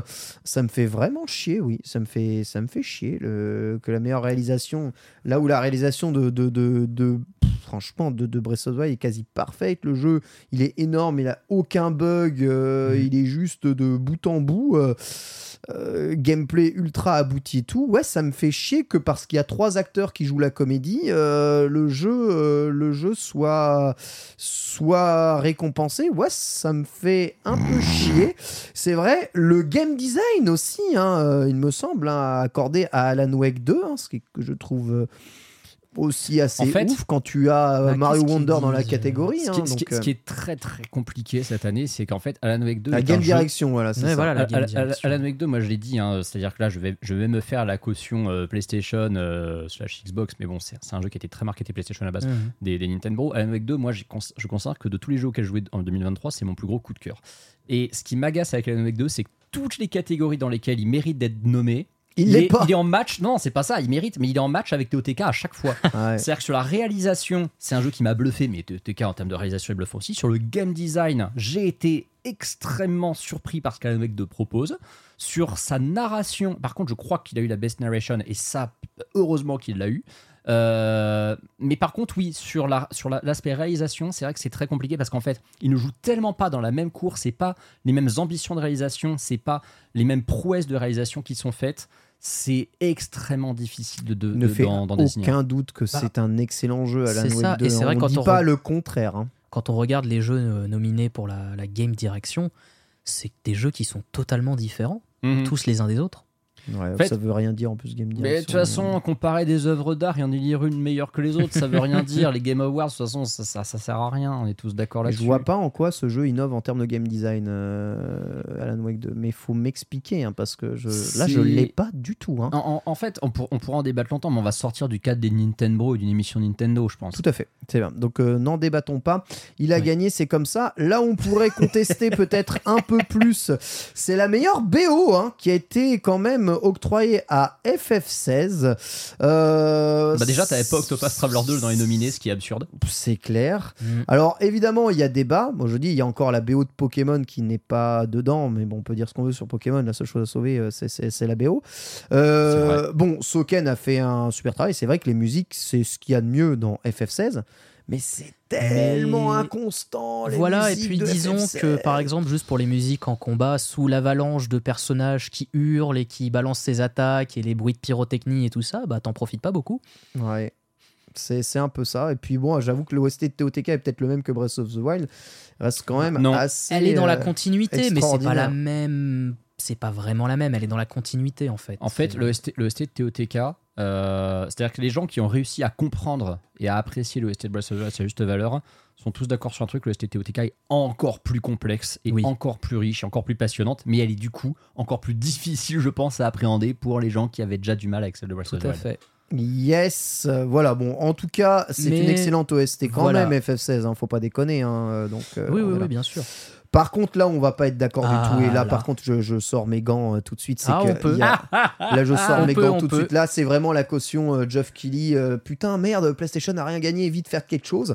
Euh, la meilleure adaptation de l'année, c'est pour la série The Last of Us. Mais jamais c'est censé Devant être le ça. film Super Mario Bros. Bah, si. Mais c'est tellement Mais- censé être Mario. What Non, mais- the fuck? En fait, je vais vous expliquer. Moi, je trouve qu'il y a le même problème euh, avec The Last of Us face à Mario que l'année où tu avais Arkane face à Edge, Runner- Edge Runners. C'est-à-dire que tu as deux adaptations exceptionnelles qui explosent tout le reste de ce qu'on a eu sur l'année. Et malheureusement, faut en choisir une. Et en plus, les deux sont très différentes l'une de l'autre. Mais il y en a un, c'est Donc- un portage. Eh, mais bon, la série The Last of Us, elle est quand même moins. Moi, j'appelle ça- j'appelle ça un Il y a moins- remaster, il y a moins de là, The créati- Series The il y a moins de créativité. Il y a zéro créa. Il y a moins de créativité que pour le film créa. Mario. Et j'adore The Last of Us. hein. Moi, les jeux The Last of Us, j'adore ça, tout Ils ça. ont pris mais- le jeu vidéo, ils ont mis les acteurs et puis c'est parti. Bah non, justement. Et c'est moins non. bien que le jeu. Non, alors déjà, bah, ah non, c'est pas moins bien que le jeu. Si, c'est moins bien que le jeu. Non, c'est pas moins bien que le jeu. Carrément moins bien. Non, c'est pas moins bien. Euh, Mais ça va être compliqué si on continue à faire du ping-pong. mais, mais pour moi, vraiment, oui, euh, The Last of Us était loin de gagner. Moi, pour moi, en premier, c'était Mario, et après, à la limite, c'était Castlevania Nocturne. Mais à la T'en as limite, la- Castlevania reprend ce que faisaient les anciennes saisons de Castlevania, qui sont excellentes aussi. Mais c'est Donc quand- il y a moins la c'est surprise. histoire Ce qu'ils auraient dû originale faire. quand même. Oui, voilà, c'est plus original quand même. Tu sais ce qu'ils auraient dû faire En fait, le vrai problème de cette catégorie, c'est que vu que de toute façon les Game Awards croulent sous les catégories, hein, il y en a beaucoup, ils auraient dû, je pense, switcher les adaptations en deux live action, animation. Et là, t'as plus le Ça débat. aurait pu être pas The mal. Last of Us gagne le live action, Mario gagne l'adaptation, et c'est bon, terminé, il n'y a plus de débat, les deux méritent. Bon, parce après, que moi j'ai l'esprit j'ai l'esprit biaisé hein. Je déteste The Last Mario. of Us j'ai détesté la série Mais tu tout, vois. tout autant donc euh, juste les acteurs je trouve super bien Mais Ken, tu vois, moi qui suis un Bien sûr. amoureux de Mario, tu sais à quel point j'ai Mario dans, dans, dans ma peau et dans mes veines depuis 30 ans, et tu sais à quel point j'adore The Last of Us, qui est peut-être mon jeu non Nintendo préféré de tous les temps. Je, je n'ai pas hésité une seconde à me dire, bah je suis désolé, j'ai préféré l'adaptation de Last of Us au film Mario. Maintenant, t'es seul tu frérot hein. Ah non, je suis pas seul. Tu sors anti-star. seul, t'es seul. Ah C'est- non, je suis pas c'est seul. pas une adaptation c'est le jeu vidéo Tu sais quoi tu regardes euh, Let's Play The Last of Us et t'as ta série Mais ça n'a rien à on voir. branle Ça n'a absolument rien à voir. Tu sais quoi Lance. eh, moi, je propose qu'on lance dans le chat un sondage pour demander aux gens qu'est-ce qu'ils en ont pensé. Je pense que comme on est sur un chat de NSX, Mario va gagner. Bien mais, sûr. mais je ne pense pas que Mario va gagner 80 à 20. non non Moi, non, je j'ai- vais vous moi, dire j'ai ça. juste Non, envie de dire- non, mais je mets- Ken. je mets même pas en versus avec Mario d'accord? Je vais est-ce que vous avez kiffé la série The Last of Us? Et je mets juste ça d'accord? Moi, juste pour, pour dire avec, euh, pour être d'accord avec Ken, je pense que tu Ah bah prends- merci. Oui, là, je suis d'accord avec Ken. Tu prends des images de la série, tu rajoutes un ATH de The Last of Us, et il y a des gens qui vont dire Ah, c'est un mode PC de The Last of Us 2 avec des textures 4K ultra réalistiques. C'est pété Et en plus le truc il est quasiment inaccessible, il faut HBO du cul, je sais pas quoi, euh, chez nous c'était là, ça Mec, suffit maintenant. sur Prime Video. Oui, chez nous, c'est Prime Video, les Eh séries bah oui, HBO. qui, qui est Prime aujourd'hui? Me mets pas en gros plan Me mets pas en gros plan Pierre Regarde, ils ont très bien tous un que- logo Prime Gaming Tu dans sais le très chat. bien ce que je veux tous dire. Prime Vidéo. N'oubliez pas de lâcher votre scandaleux. Prime euh, sur la chaîne de Ken ou Non, non, non, d'Antistar. pas sur euh, celle de Ken, il dit de la merde. Si vous avez Prime vidéo. lâchez-les sur la chaîne du mec qui défend la série Prime Vidéo. La série Tlou, d'accord, la série Tlou. Est-ce que Mario est Video Banger ou c'est euh, Ayesh Oh D'accord, là voilà, là vous là. avez 5 minutes pour répondre. Le sondage est en haut de votre écran. Mais Je veux rien, je veux rien savoir. C'est la première fois qu'on a une adaptation de Mario qui sort les doigts du fion, qui est une adaptation originale avec Mais elle est euh, géniale, eh je dis pas le contraire. un truc de ouf. Franchement, le- le- il a battu tous les records du monde au box-office. On sort juste euh, l'adaptation en série du jeu qui est une série dans un jeu vidéo euh, du film. Et vas-y, Gotti. Non mais euh, à Attends, je vais voter déjà. à ce moment-là, on met, on met la série Death Stranding où c'est exactement la même chose que Death Stranding et puis c'est bon, ça gagne. Il y en a marre de ces conneries, ça c'est du vol, ça, j'appelle ça du vol. En plus, le, le thème euh, post-apocalyptique, et, euh, les zombies infectés euh, vus 30 millions de fois. T'es au courant que que, les deux, c'est deux histoires de champignons avec un héros moustachu? C'est vrai, c'est vrai. Et il y en a un, c'est vachement le même plus... thème à la base. c'est vachement donc me plus fais pas chier. C'est quand même terrible. Elle paye la gueule de la princesse dans The Last of Us, quoi. C'est terrible. Oh non, ça, Ça ça joue gratuit. ça. ça, ça joue Ça, en dessous de la ça, c'est ceinture. gratuit, scandaleux, ça, monsieur Verdier. non. Écoutez, c'est honteux. 50-50 entre Banger Là, je et... Voilà. Allez, le banger passe à 51, je l'ai vu. 51 RPZ. C'est Oh. terrible, voilà. En tout cas, ça fait débat. Et du Allez, coup, votez pour le Je banger. suis Par rapport à- scandalisé. par rapport à l'adaptation, est-ce qu'on parle de, du film Zelda? Euh, on en a déjà bien parlé Voilà. la- les semaines dernières, mais euh, voilà. C'est le seul truc que j'attends plus que GTA 6. Le film Zelda. Bon allez, Ah. j'accorde devant la Je suis très curieux de savoir devant ce que la ça va donner. pression évidemment du public. Euh, je reconnais la valeur évidemment de la série The Last of Us, qui est évidemment la même valeur que le jeu, qui est lui-même euh, la même valeur que le Let's Play YouTube d'ailleurs.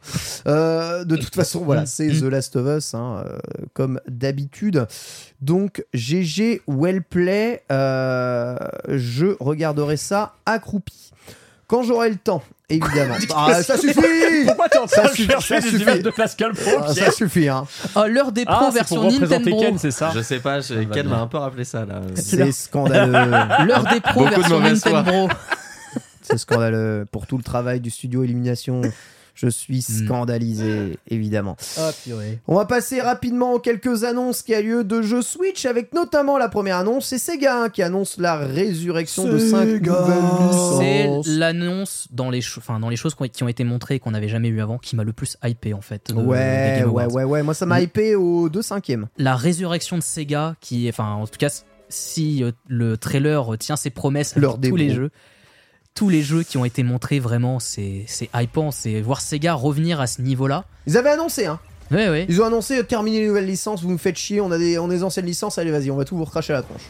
Non, puis surtout, c'est même sans parler de- du fait qu'ils ramènent leur licence, c'est que le peu qu'on a vu de, des jeux, euh, ça a l'air quali, quoi. Euh, Ah ouais bah, moi, je Alors, trouve. attendez, je, je- juste quand même qu'on parle d'un truc. Ils disent terminer les nouvelles licences. C'est quoi les nouvelles licences de Sega? Bah, c'est terminé. Non mais c'est quoi? Bah, c'est fini. C'était, euh, Ouais. je sais pas, le, le spin-off de Yakuza. euh, après, parlons bien. Non euh, parce que Sega édite Persona et Yakuza et ça se passe très bien, mais c'est mais c'est pas leur licence à eux, c'est pas eux qui les Oui. développent. Euh, oui, c'est vrai, mais C'est enfin. quoi je- les je dernières dire, licences de Euh, Sega au début des années 2000, euh, on va dire, Sega était producteur de nouvelles licences à l'infini. hein. Sur Dreamcast, il y a quasiment que des nouvelles licences Sega. En arcade, il y avait quasiment que des nouvelles licences Sega. Voilà, je pourrais t'en citer une tétrachie hein, de licences hein, évidemment Sega. C'est vrai que sur console, c'est moins ça, mais parce que je te signale que Sega n'est plus éditeur, enfin n'est plus fabricant de, de consoles de jeux. Et à partir de là, ils ont Ah bon commencé à faire du portage. Bah oui, Ils de- l'ont déjà été de licence bah, jusqu'à la Dreamcast en tout cas oui ils l'ont ils l'ont été et ils ont commencé à faire du portage de leur propre licence en se basant beaucoup beaucoup évidemment sur Sonic mais c'est eux qui développent aussi il me semble euh, En eh fait, bien les Warhammer etc Ils ont tenté de faire du Nintendo en oubliant qu'ils fabriquaient plus de consoles.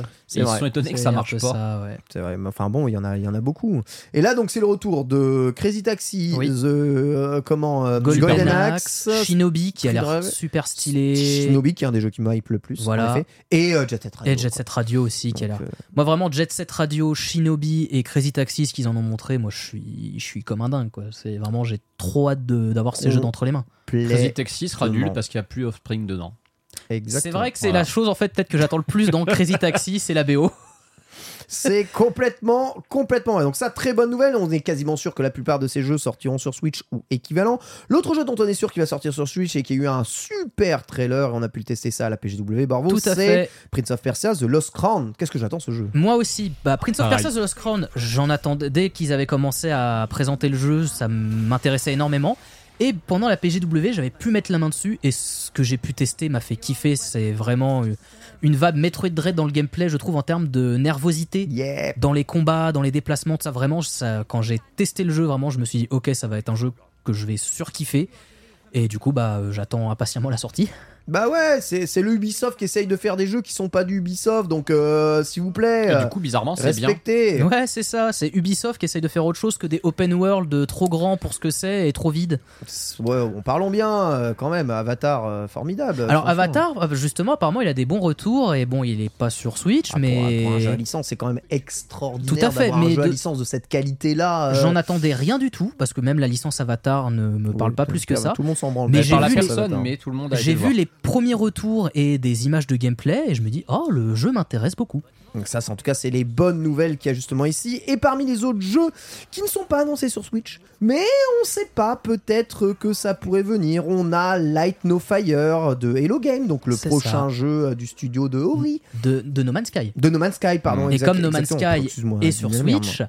Et qu'ils n'ont pas annoncé de, de console, je me dis peut-être euh, avoir euh, Light No Fire sur Switch 2. Exactement, on a le nouveau jeu de Moon Studio aussi, hein, qui euh, eh bien, est peut-être prévu pour Switch. On a Lost Record, Bloom Enrage de Dontnod, qui arrivera très probablement sur Switch aussi en 2024, puisque Oui. Life is Strange euh, y est arrivé. C'est pas la peine de montrer tous les trailers, hein, mon très Oui, cher oui, Pierre, oui. te fais pas chier. Dragon Ball Sparking Zero, bon voilà. euh, Bon, ça voilà, c'est vu jeu, la- vu jeu la gueule- voilà. vu la gueule du jeu, voilà, je même pense sur que- Switch 1, lui, ça se trouve. ouais, je pense que ça devrait, ça devrait Voilà, aller. c'est un Budokai Tenkaichi, c'est bon, c'était des jeux PS2, c'est filez-nous le jeu quoi. Il y a, et là tu peux montrer le trailer, je pense, mon très cher euh, comment Pierre, Vision of Mana, Seiken Densetsu 5, donc Mhm. officiellement Vision of Mana, qui est le nouveau Mana, le nouveau euh, Seiken Densetsu à sortir, eh bien euh, plus tard, qui n'est, il me semble, pas annoncé pour Switch, je l'ai pas vu encore. hein. Non, justement, c'est pour ça que je l'ai mis dans les jeux euh, annoncés, mais qui ne sont pas sur Switch, mais qui pourraient Mais ça, sortir sur Switch ou sur Switch 2. bah, bah. tous les jours, mais tous les Bien jours, sûr. Vision of Mana.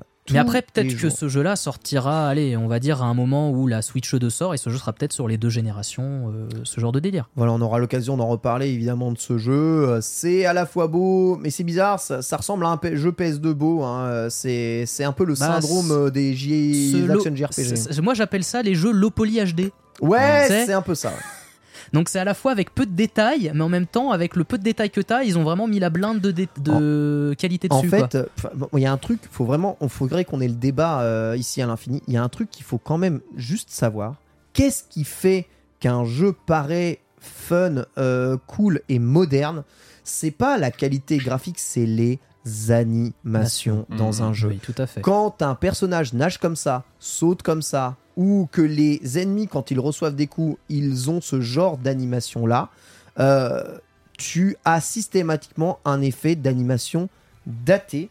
Et les effets d'animation datés, malheureusement, tu le ressens quasiment tout de suite. Allez-y, continuez, hein, je réponds. Bon bah très bien. on va Bah, on va continuer. Oui, je suis d'accord avec ce que Ken vient de, vient de dire. En fait, c'est que le jeu est beau, mais c'est vrai que les, les, les animations, ça fait très jeu, euh, jeu PS2. Quoi. Donc, comme on peut voir aussi sur le trailer, c'est un jeu qui est prévu sur PS5, PS4 et sur Ouais. la Xbox. Ça sort sur All Gen, donc. euh, Donc voilà, donc il sort sur PS4. C'est pour ça que je me dis, oui, il peut peut-être sortir sur Switch. Surtout que le jeu, bah, graphiquement, a pas l'air de demander énorme. Après, à voir ce qu'il propose. Est-ce que ça va être des zones ouvertes ou un grand monde ouvert? Et c'est peut-être là où, en termes de technique, ça peut, ça peut jouer.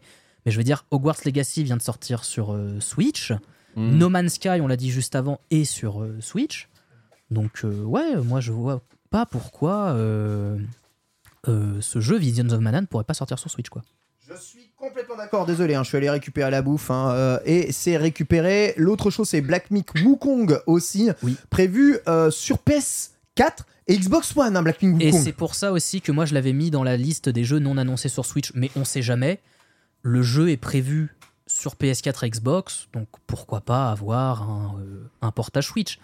Après, quand je dis que ces jeux peuvent sortir sur Switch, je dis pas forcément qu'ils vont sortir dans de bonnes conditions sur Switch. Hein, euh, je dis pas ça absolument. Il y a qu'à voir euh, Batman Arkham Knight qui vient de sortir sur Switch et c'est très compliqué, alors que c'est un jeu de 2015.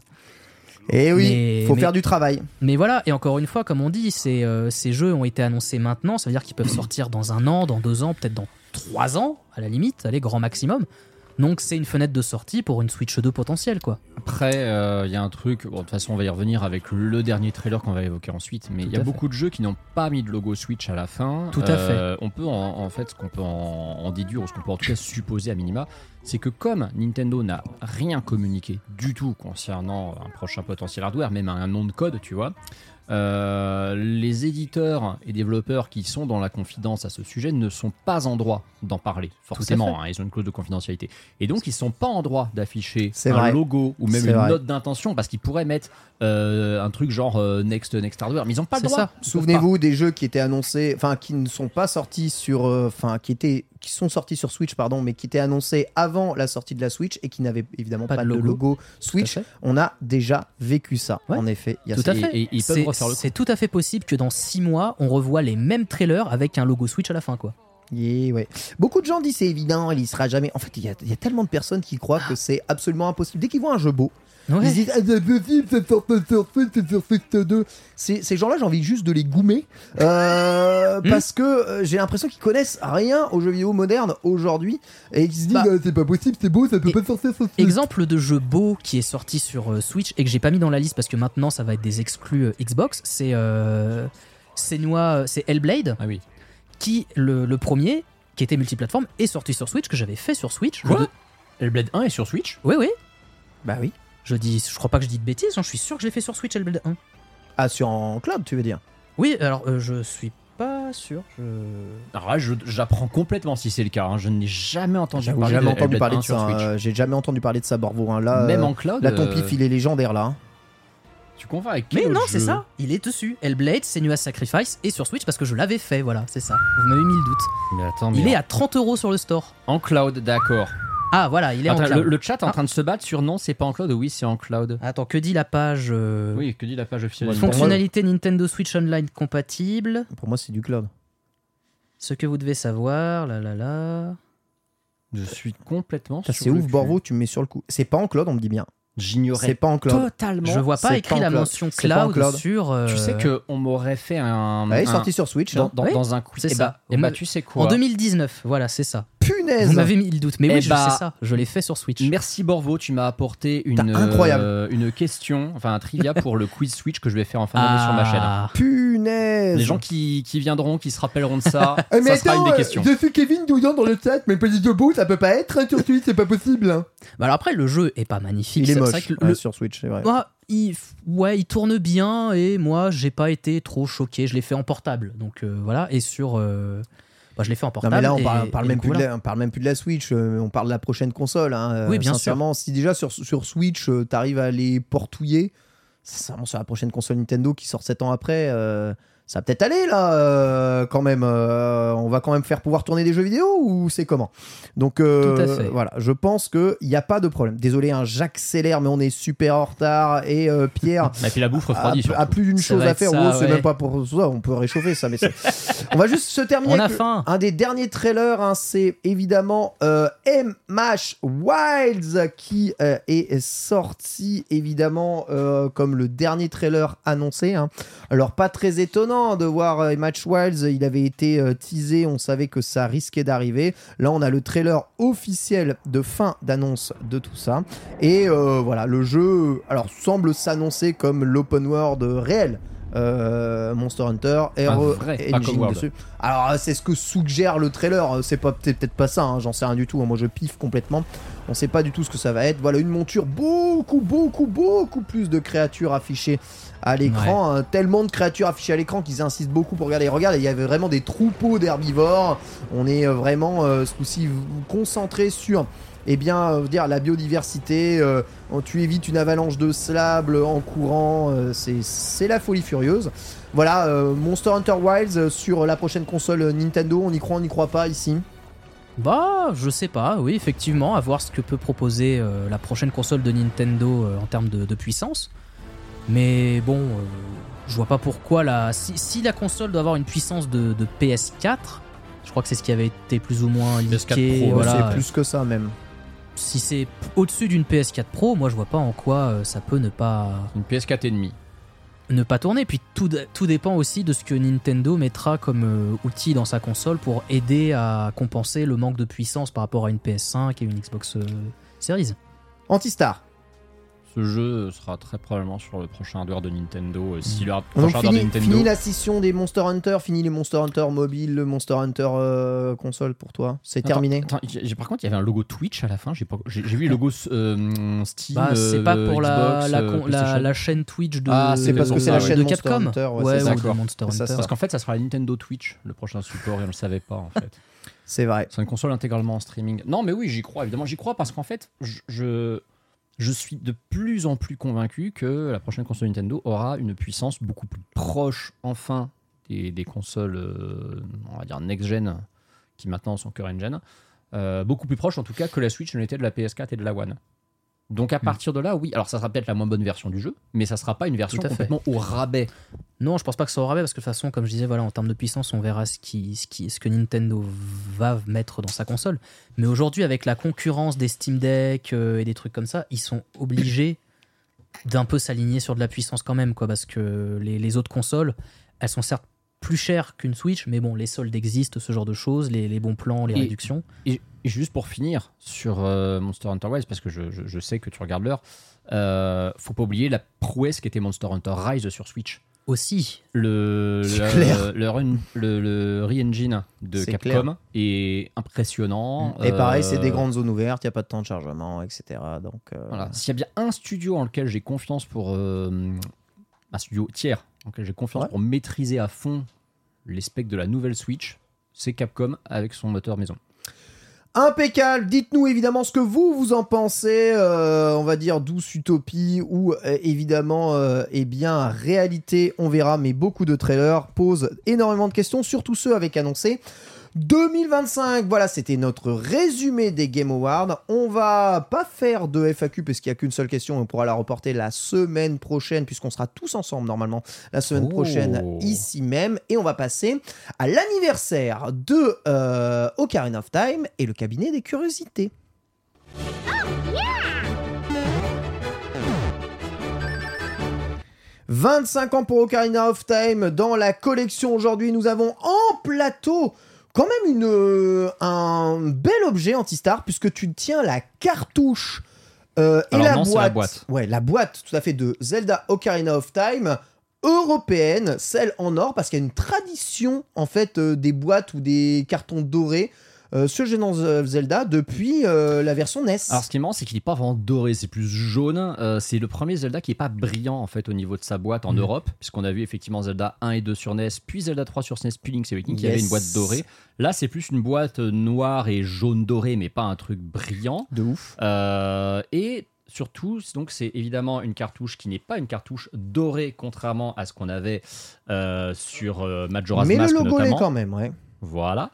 Donc bon, bah, c'est un, grand classique des unboxings, hein, j'ai envie de dire, il n'y a rien de Il est vraiment beau ton jeu quand même. J'avoue, il est dans un état tellement neuf. Ça, que, que- tu tu l'as eu où celui-ci? Alors justement, c'est une anecdote rigolote, c'est que moi, c'est pas mon exemplaire d'époque, c'est un exemplaire que j'ai racheté à un ancien collègue qui s'est séparé de sa collection, et il y a encore son ticket de caisse dedans. Oh Et son ticket de caisse montre que le jeu a été acheté 429 francs, c'était son prix. Hein. Tiens, tu vois? Je t'avais dit, c'est cher. Hein Ultima Games d'Abbeville dans la Somme. oh S'il y a punaise. des Picards qui ont connu l'Ultima Games d'Abbeville. Tiens, Ken, Surtout, j'ai c'est juste que des ton- sur la cam, excuse-moi, si tu peux juste la vérifier la connectique vite fait. Ouais, je vais juste débrancher et rebrancher, d'accord? Merci. Hop là. j'avais vu ouais, ton live et je crois que Ouais. notamment sur le ticket, on voit la conversion franc-euro. On voit la conversion franc-euro évidemment parce qu'à l'époque 429 francs c'était censé faire 65,40 euros. Avec l'inflation aujourd'hui on est plus sur du 85 euros. hein. Ouais. C'est ça, bah. oui. Et euh, donc acheté le 23 janvier 99, c'est donc un mois et demi après la sortie, puisque ce jeu est sorti le 11 décembre 1998 dans toute l'Europe, hein, en France. Euh, c'est pas longtemps après la sortie japonaise, puisque rappelez-vous, la sortie japonaise, on en a parlé il y a pas C'est si vrai, longtemps c'est ça. sorti assez vite. hein. C'est il y a, un, il y a Moins trois d'un an, c'est ça Trois- mais non, trois semaines. Trois semaines. Bah 21 novembre 98 et 11 ah oui, non, décembre. t'as raison. Pour Ah ouais. l'époque, pour l'époque, c'est un truc de dingue c'est- c'est la- le peu de différence qu'il y a entre la sortie japonaise et. D'ailleurs, truc rigolo, tu parlais de la sortie du premier Baldur's Gate. J'ai vérifié, Borvo, il y a 9 jours d'écart entre Baldur's Gate et Ocarina of Time à Ouais, l'époque. bah voilà. Et cette cartouche, du coup, comme c'est une, c'est un jeu euh, du Day One, hein, c'est vraiment une, pr- une V1 de Ocarina of Time. Et dans mon let's play que j'ai entamé hier euh, sur ma chaîne, des viewers m'ont fait remarquer que ma cartouche était vraiment une V1 parce qu'il y a le symbole des Gerudo qui est un croissant Non. qui a été apparemment changé, si je dis pas de conneries, en soleil un petit peu après. Donc en fait, c'est des abonnés Lune qui ont converti leur abonnement en abonnement Bien soleil. sûr, c'est la base. Euh, et j'ai cru comprendre, alors vous me corrigez dans le chat si je dis une grosse connerie, mais que le croissant en question était, euh, étant associé donc au peuple du désert qu'est les Gerudo, était considéré peut-être comme une représentation trop explicite de, de l'islam avec le croissant islamique Ah. associé au peuple du désert et que du coup ils ont voulu faire quelque chose de plus neutre avec le soleil après. Très bien. Il me semble, hein, vous me direz si je dis Très de la bien, merde ou bien. pas. Le- Les, les Japonais qui font des erreurs euh, parce que euh, on sait pas, on n'est pas assez cultivé. Parce que c'est hors du Japon, du coup, on Voilà, on comprend pas bien. C'est hors du Japon et, Et ensuite, ils veulent pas éviter, ils veulent éviter les embrouilles, c'est ça. C'est ça. Tout à Borvo, fait. toi, tu nous as amené la version 3DS avec Bah, la 3DS Collector. Du coup, voilà, je m'étais dit que j'allais vous ramener euh, du coup la version 3DS parce, parce que le jeu a le Le droit chat à un confirme remake. que c'est ça. Très bien. Bah, le jeu a le droit à un remake et puis surtout bah, parce que euh, Ocarina of Time sur une Nintendo 64 date de 1998 qui est mon année de naissance. Oh oui, Donc punaise, je n'ai pas Oh découvert là là, Ocarina of Dieu. Time euh, à l'époque.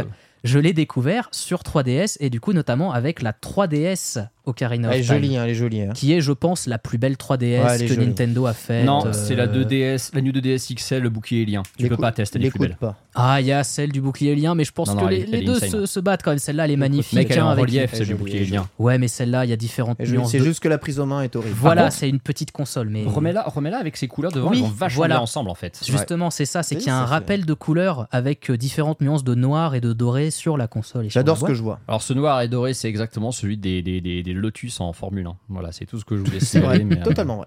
La, la- livrée avec la marque de club que je ne citerai pas. Ça date, hein. Ça date de ouf, mais aussi on a de quoi vous régaler puisque vous savez qu'on vous parlait un tout petit peu de tout ce qu'il y a sur le My Nintendo Store aujourd'hui pour Noël. Évidemment, Antistar a été influencé par Nintendo Évidemment. et autant moi j'ai acheté pour euh, 400 points platine, lui bah il a tout dépensé. Et vous pouvez voir ici bah, les petits petites paquets, pochettes cadeaux. voilà petits pochettes Cartonnées. cadeaux cartonné que vous pouvez évidemment et bien utiliser pour offrir à Noël. Je vous rappelle que tout ça est payable en points platine sur le My Nintendo Store, mais surtout ah, vraiment pas mal hein, le. Ah, la moi, Zelda. j'avoue, euh, euh, je serais gamin fan de Zelda, Ah, recevoir mon, pas mal. Recevoir mon, Zelda Tears of the Kingdom pour mon Noël dans la pochette Zelda. Ça te euh, spoil complètement le cadeau, par contre, on est ça te d'accord. spoil Ouais, complètement le cadeau. En fait, tu peux faire vraiment un truc de connard. Tu, Non. tu, tu amènes ça et tu, Tu mets mets FIFA ça- 24 Switch Non, non, non, tu mets non, non. Sonic Superstar. Non, tu dans mets. le Mario Wonder. Non, non, tu mets Kiki Trick. Ah Ce sera un beau cadeau. J'avoue, En Kiki vrai. Trick, ce Tu sera un mets très beau Kiki cadeau. Trick. Kiki Trick, ce sera un magnifique cadeau. Je vous laisse, euh, je ne vous laisse évidemment jamais dire le contraire. Donc voilà, tout ça est sur le My Nintendo Store. Je vous avais montré les papiers cadeaux aussi qui sont disponibles. Gardez en, en- en tête, vous voyez, par rapport à la boîte de Nintendo 64, c'est assez petit hein, quand même. D'ailleurs, on ne peut pas mettre une boîte de Nintendo 64 dedans, ce que je trouve un peu triste. On peut pas mettre de boîte de jeux rétro si jamais on est assez riche pour offrir Mhm. des jeux rétro en boîte euh, aux personnes qu'on aime à Noël. Vous voulez faire plaisir à quelqu'un à Noël, offrez-lui une Game Boy Color. Voilà, ça c'est un beau cadeau. On offrait lui une Analog Pocket. à sa Oui, voilà, c'est ce que j'allais dire. On fera plutôt une analogue, une pocket. Mais ouais. non, parce que une Game Boy Color c'est 80 euros, les gens. Vous pensez quoi Qu'on a tous 400 balles à foutre dans une console Et FPGA n'oubliez pas, vous aimez vos, vous aimez vos amis, ne leur offrez pas des jeux pour qu'ils ne les déballent pas et que 9 mois après ils vous disent c'est de la merde. Moi je retiens. C'est vrai Allez, on bascule sur nous, c'est formidable. Cette émission touche à sa fin. Merci à toutes et à tous de nous avoir écoutés, évidemment. La semaine prochaine, on essaiera d'être eh bien ensemble, hein, Beatle, Sunday, Antistar et moi-même dans ce plateau. Donc il y aura peut-être un setup de chaises musicales, on sera peut-être, se verra peut-être pas tous, il y aura pas les plans de caméra ici, mais euh, bon, j'ai pas envie de repayer un plateau la peau du cul euh, juste pour qu'on soit quatre ensemble. hein. Je suis radin, oui, mais c'est votre argent. Donc euh, évidemment, on l'économise et on pense évidemment à vous et on pense évidemment à tous ceux qui nous soutiennent, notamment nos abonnés étoiles, hein, tels que Alizé Fournier, tels que All You, qui arrête pas de se plaindre dans le chat, tels que Amélie Jouet, tels que Antistar, je sais pas pourquoi on le remercie lui, tels que Angrim, Axel, Bibidu, BG, Bouvier, Buzzin Frog, Bitel 2 évidemment, Kapaf ou Captain Giro, Cédric Bou. Beau Nouvrier. Oh, trop beau comme, euh, comme nom. Un petit chaton premier, Clora évidemment, Clemcy, hein, Cyril Lopez, Cyrillus, Daruxan, David Rousseau, Decidendo, Diabétique, hein, du vent Yanis, mais aussi Elsa. Euh. Elzesser, gamer, je vais y arriver, Fab de Liège, Fireman, Flo Flo, Borvo aussi, on le remercie, Borvo, Fong, Que je remercie aussi d'avoir euh, appris mes mangas, hein, le dernier coup, hein, merci Fred, merci euh, Fridaxis, merci Général Kaiminus, merci Grahi, merci Gypseros, merci Agrougrou, merci Hami, merci Elenos, merci Aaron Frank, Jaja, Gébiru, Jokemaster, Julien Vanos, Kevin, Kevin Wadi, euh, Killsatra, Lendax, Lewotin, Lloyds, Lord Minos, Luxpix, Magrar Hazard, Mallory Delcourt, évidemment Malodélique, Marc Caboche, Marie Nuit, Marmouze, Martin Delfos et Marzouk. Voilà, merci à vous. Je vous rappelle que l'épisode de la semaine prochaine sera le dernier épisode de l'année. Ensuite, il y aura une pause. Ensuite, bah, je partirai au Japon. Il y aura quand même les Nintendo, hein, début janvier. Et on essaye d'organiser du coup un épisode des Nintendo qui aura lieu, papa, papa, papa, à la tête le 17 janvier, je crois, en direct du Japon. Voilà, je vais essayer de regrouper euh, quelques Nintendo fans au Japon pour faire un petit épisode là-bas.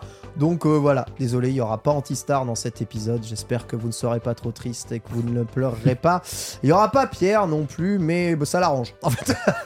T'inquiète, avec Pierre, on fera d'autres épisodes pendant quand tu seras pas là. Merci Pierre en tout cas. Pas de souci, je serai au Maroc. Ah, trop bien. Merci Borvo d'être venu, d'avoir été notre invité. Merci de m'avoir réinvité. hein. Ah. J'étais très content de refaire une émission avec, vous. Toujours un plaisir de t'avoir sur le plateau. Merci Antistar évidemment euh, Merci, à jamais. Et merci à vous toutes et tous de nous avoir regardés. Rendez-vous la semaine prochaine. Bisous à tous. Bisous. Mom deserves the best, and there's no better place to shop for Mother's Day than Whole Foods Market. They're your destination for unbeatable savings, from premium gifts to show-stopping flowers and irresistible desserts. Start by saving 33% with Prime on all body care and candles. Then get a 15-stem bunch of tulips for just $9.99 each with Prime. Round out Mom's menu with festive rosé, irresistible berry chantilly cake, and more special treats. Come celebrate Mother's Day at Whole Foods Market. Hi, I'm Daniel, founder of Pretty Litter. Cats and cat owners deserve better than any old fashioned litter. That's why I teamed up with scientists and veterinarians to create Pretty Litter. Its innovative crystal formula has superior odor control and weighs up to 80% less than clay litter. Pretty Litter even monitors health by changing colors to help detect early signs of potential illness. It's the world's smartest kitty litter. Go to prettylitter.com and use code ACAST for 20% off your first order and a free cat toy. Terms and conditions apply. See site for details. Planning for your next trip? Elevate your travel style with Quince. Quince has all the jet setting essentials you'll want for your next getaway, like European linen, premium luggage options, buttery soft Italian leather bags, and so much more. And is all priced at 50 to 80% less than similar brands. Plus, Quince only works with factories that use safe and ethical manufacturing practices. Pack your bags with high-quality essentials you'll be wearing for vacations to come with Quince. Go to quince.com slash pack for free shipping and 365-day returns.